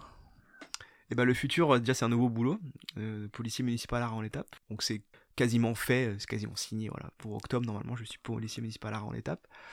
Euh, et puis bah l'avenir, ça sera euh, ma vie de famille déjà en priorité, voir grandir ma petite fille. Et voilà, je te dis euh, pour le 2022, euh, l'ultra 01 déjà sûr et certain. 2023 du coup. 2023, pardon. oui, oui, 2023. Euh, L'Ultra 01, un gros objectif de l'année, avec l'Infernal aussi en fin d'année. Deux, trois petites courses si j'arrive à. dans mon emploi du temps qui commence à être un petit peu compliqué euh, sur cette année. Mais ouais, euh, sûrement les Roches à Saint-Dié, parce que c'est quand même la course coup de cœur. euh. les pestifs que j'aimerais bien faire en- enfin une fois complète. Ça, ça sera si tout se passe bien. Si je peux pas faire l'infernal par exemple, ou si je fais une plus courte de l'infernal, je ferai les pestifs, c'est sûr. Ouais. Et puis, et puis ouais, du de l'échange avec les copains parce que c'est quand même important, quoi. C'est quand même cool. Puis voilà, t'es t'es chez toi, Ran. Exactement. Puis je reviens à la maison, tu vois, donc ça va être que du bonheur. Est-ce que, euh, tu le dis, tu fais pas mal de off euh, sur tes sorties longues et tout. Il y a des, il des off comme ça qui te, font rêver, qui te tentent. euh, Alors ouais, alors justement, j'étais à te le dire. Euh, 2023, je vais faire le GR de la Déodacie. C'est un GR, si tu veux, qui va rejoindre de Saint-Dié à Celles-sur-Plaine, en passant par tout, par tout le GR. Donc le massif d'Oraon, euh, Chavray, la Trouche, la vallée de la Plaine. Et tu reviens de l'autre côté, côté Saint-Dié. Donc tu- en revenant par Saint-Dié, tu repasses par Lormont, oui, Lormont, tout ça. Tu reviens au centre de Saint-Dié, tu repars de l'autre côté, donc côté Cambert, tu reviens par euh, Saint-Michel-sur-Meurthe, tout ça. Ok, d'accord. C'est un GR qui fait 132 km. Le dénivelé, je sais plus exactement. C'est, un truc à la Vosgienne, hein, c'est pas non plus. euh, Je pense qu'on a dû en faire une partie parce Vous avez dû faire le nord ou ouais. le sud, sûrement, ouais. on a fait Raon-Saint-Dié euh, par euh, Saint-Michel. Et euh, bah, vous avez ça. fait la partie nord. Ouais. Voilà, vous avez fait le nord. Bah, en fait, si tu veux, c'est ça, c'est la première partie. Si tu Donc veux. le but, ça serait de faire ça. euh, Voilà, en août, en août, je pense que ça sera, ça sera le, le truc du mois d'août. Comme ça pour. euh, Ouais, comme ça. ouais. Sans idée de record. hein. Loin de moi cette idée de record. Vraiment le faire complet. Et bah, surtout, c'est des sentiers que je connais pour la plupart. Je connais pas la, la partie Saint-Michel. Découvrir la partie Saint-Michel. Ouais. Ça serait un peu la belle boucle qui fait que ouais, c'est cool. Ça fait faire un gros, une grosse sortie. Pas loin de la maison, donc pour les ravitaillements, c'est facile. Parce que là, pour le coup, je pense que je le ferai pas en mode autonomie totale. Ouais. J'aimerais bien me, le, me faire un petit peu assister, peut-être sur 3 ou 4 points. Euh, genre, bah, un peu, voilà, ouais. recharger, euh, avoir quand même une bonne nutrition pour pas hypothéquer ma fin de saison. mhm. Et puis voilà quoi. Non, je pense que ça sera un truc sympa à faire. Et je Cool. pense que ça sera cette année, ouais. Une traversée des Vosges un jour. À traverser des Vosges, elle me tâte dans la tête depuis un petit moment aussi. Bah Ouais. écoute, euh, surtout que le format, je le connais maintenant. 200 bornes, je le connais. Ouais, je pense que c'est un truc sympa à faire. Faudrait le faire à plusieurs, je pense. Tout seul, tout seul sans objectif de temps, c'est nul, je trouve. Enfin, je pour moi, hein, je Ouais, le ouais. ferai pas tout seul pour un objectif parce que t'as quand même beaucoup de parties. Je connais, je connais, si tu veux, je connais toute la partie euh, Abrège-Villers de nom. Ouais. Euh, la partie un peu après, je la connais aussi. Je sais que c'est pas forcément ce qu'il y a de plus plaisant. C'est sympa le Denon, hein, c'est cool, Oui, hein, je m'y entraîne beaucoup, mais tu vois, la partie Abrège-Villers de nom, c'est une montée, en fait. Mhm. euh, je- vous l'avez fait en plus, vous, avec le club euh, On l'a fait en 2019, ouais, Ouais, on, voilà. l'a refait cette année là. Ouais, c'est ce que m'a dit Pascal. Mais euh, on l'a refait euh, à notre sauce. Enfin, on n'avait pas envie de refaire exactement le même parcours. Ouais, bien sûr. Du coup, on a on fait la première fois, on avait fait Dabo euh, jusqu'au Grand Ballon. D'accord. Et là, on va faire Dabo jusqu'au Ballon d'Alsace. Et euh, on suit pas exactement le GR. On va vraiment prendre tout, passer Ouais. près de tous les lacs, etc. Ouais, Donc, pour on- vraiment a, d'un petit plaisir, pas vraiment euh, d'objectif de. C'est on a tracé un parcours de 200 et quelques bornes. Quoi. Mais après, le but, c'est vraiment de le faire en mode club. Quoi. Ouais, bien sûr. Je Mais crois qu'on est intéressant. 6 ou 7 à partir. Le but, c'est d'essayer de faire euh, jusqu'au bout, de ramener tout le monde. Et ensuite, sur euh, les gens peuvent venir, euh, t'as envie de faire 10 bornes, Des 20 petites bornes. sections. Ouais, c'est ça. Ça, c'est cool. Ouais, c'est ce qu'il faut faire. Bah. Déjà, trouver des gens qui arrivent à faire le 200. Ouais. Voilà, faut déjà commencer à trouver des bonnes équipes de coureurs. Mais après, sur, enfin, je trouve sur Raon, euh, enfin sur Raon, et moi j'en parle parce que je suis dans le club Ouais, ouais. Raon, il y, y a une vraie dynamique qui se crée sur. Ce que, ce que j'aime bien, c'est que à force de voir des gens faire des choses un peu plus longues, tu Ça te dis, les bah, gens, c'est pas impossible en fait. sûr, Tiens, ouais. lui il y arrive. Alors je vais pas le faire du jour au lendemain, Bien mais euh, ça, ça sème des petites graines qui font que bah, des fois tu as des gens qui se lancent sur des courses, tu te dis, euh, c'est c'est- Ouais, bon ça. Il, Mais bien sûr. il a compris que lui aussi il pouvait le faire. quoi. C'est bah, c'est- c'est porteur en fait, si tu veux. Je trouve ça qui est génial avec ce sport. C'est que t'as pas de mauvais esprit et comme on disait depuis tout à l'heure, hein, c'est quand même des. T'as pas besoin de modèle parce que je vais pas être là sur un modèle, mais euh, ouais, tu te dis, bah ouais, si lui l'a fait, pourquoi moi je pourrais pas le faire en fait C'est ça. Comme tu dis, du temps, parce que ça c'est un truc aussi où les gens grillent peut-être un peu trop les étapes, à mon goût, mais voilà, prendre du temps, pas te blesser, prendre du plaisir tout le temps dans ce que tu fais, et c'est classe, ouais, ouais, c'est classe. Je vois vitrine. Toujours dans l'échange et tout. c'est mais c'est cool, ça, c'est cool. Mais Tu vois, bah, tu vois, Fabien qui est passé avant toi au Ouais, micro, enfin, j'adore échanger avec lui parce qu'il est exactement cette euh, philosophie-là aussi. C'est ça, ouais. Mm. c'est Fabien, top. il est plus dans l'optique de performer parce que pour lui, voilà, il a c'est un peu derrière lui, mais derrière, il a tellement d'e- d'expérience et de, de retour. Il a quand même fait la PTL. Enfin, tu vois, c'est quand même Ouais, des trucs de c'est- solide, hein. Puis là, cette année, ils ont un programme de course, les costauds, attention, hein, c'est pareil, Ouais. ça fait rêver. Je pourrais pas faire ça avec eux, pas assez de temps, mais ça fait rêver, quoi. C'est cool. Et puis, comme tu, comme tu dis, ils ont entraîné d'autres gens avec eux dans ce truc-là et c'est une émulation de dingue et c'est cool. C'est Mhm. génial. Moi, je trouve, j'adore ça de toute façon. D'ici, euh, toi, de- par ta pratique, tu arrives à emmener quelques gens à bouger un peu et à bouger un peu plus ça. que ce qu'ils Mm. feraient tout seul. euh, c'est gagné, quoi. Et puis je pense que c'est de.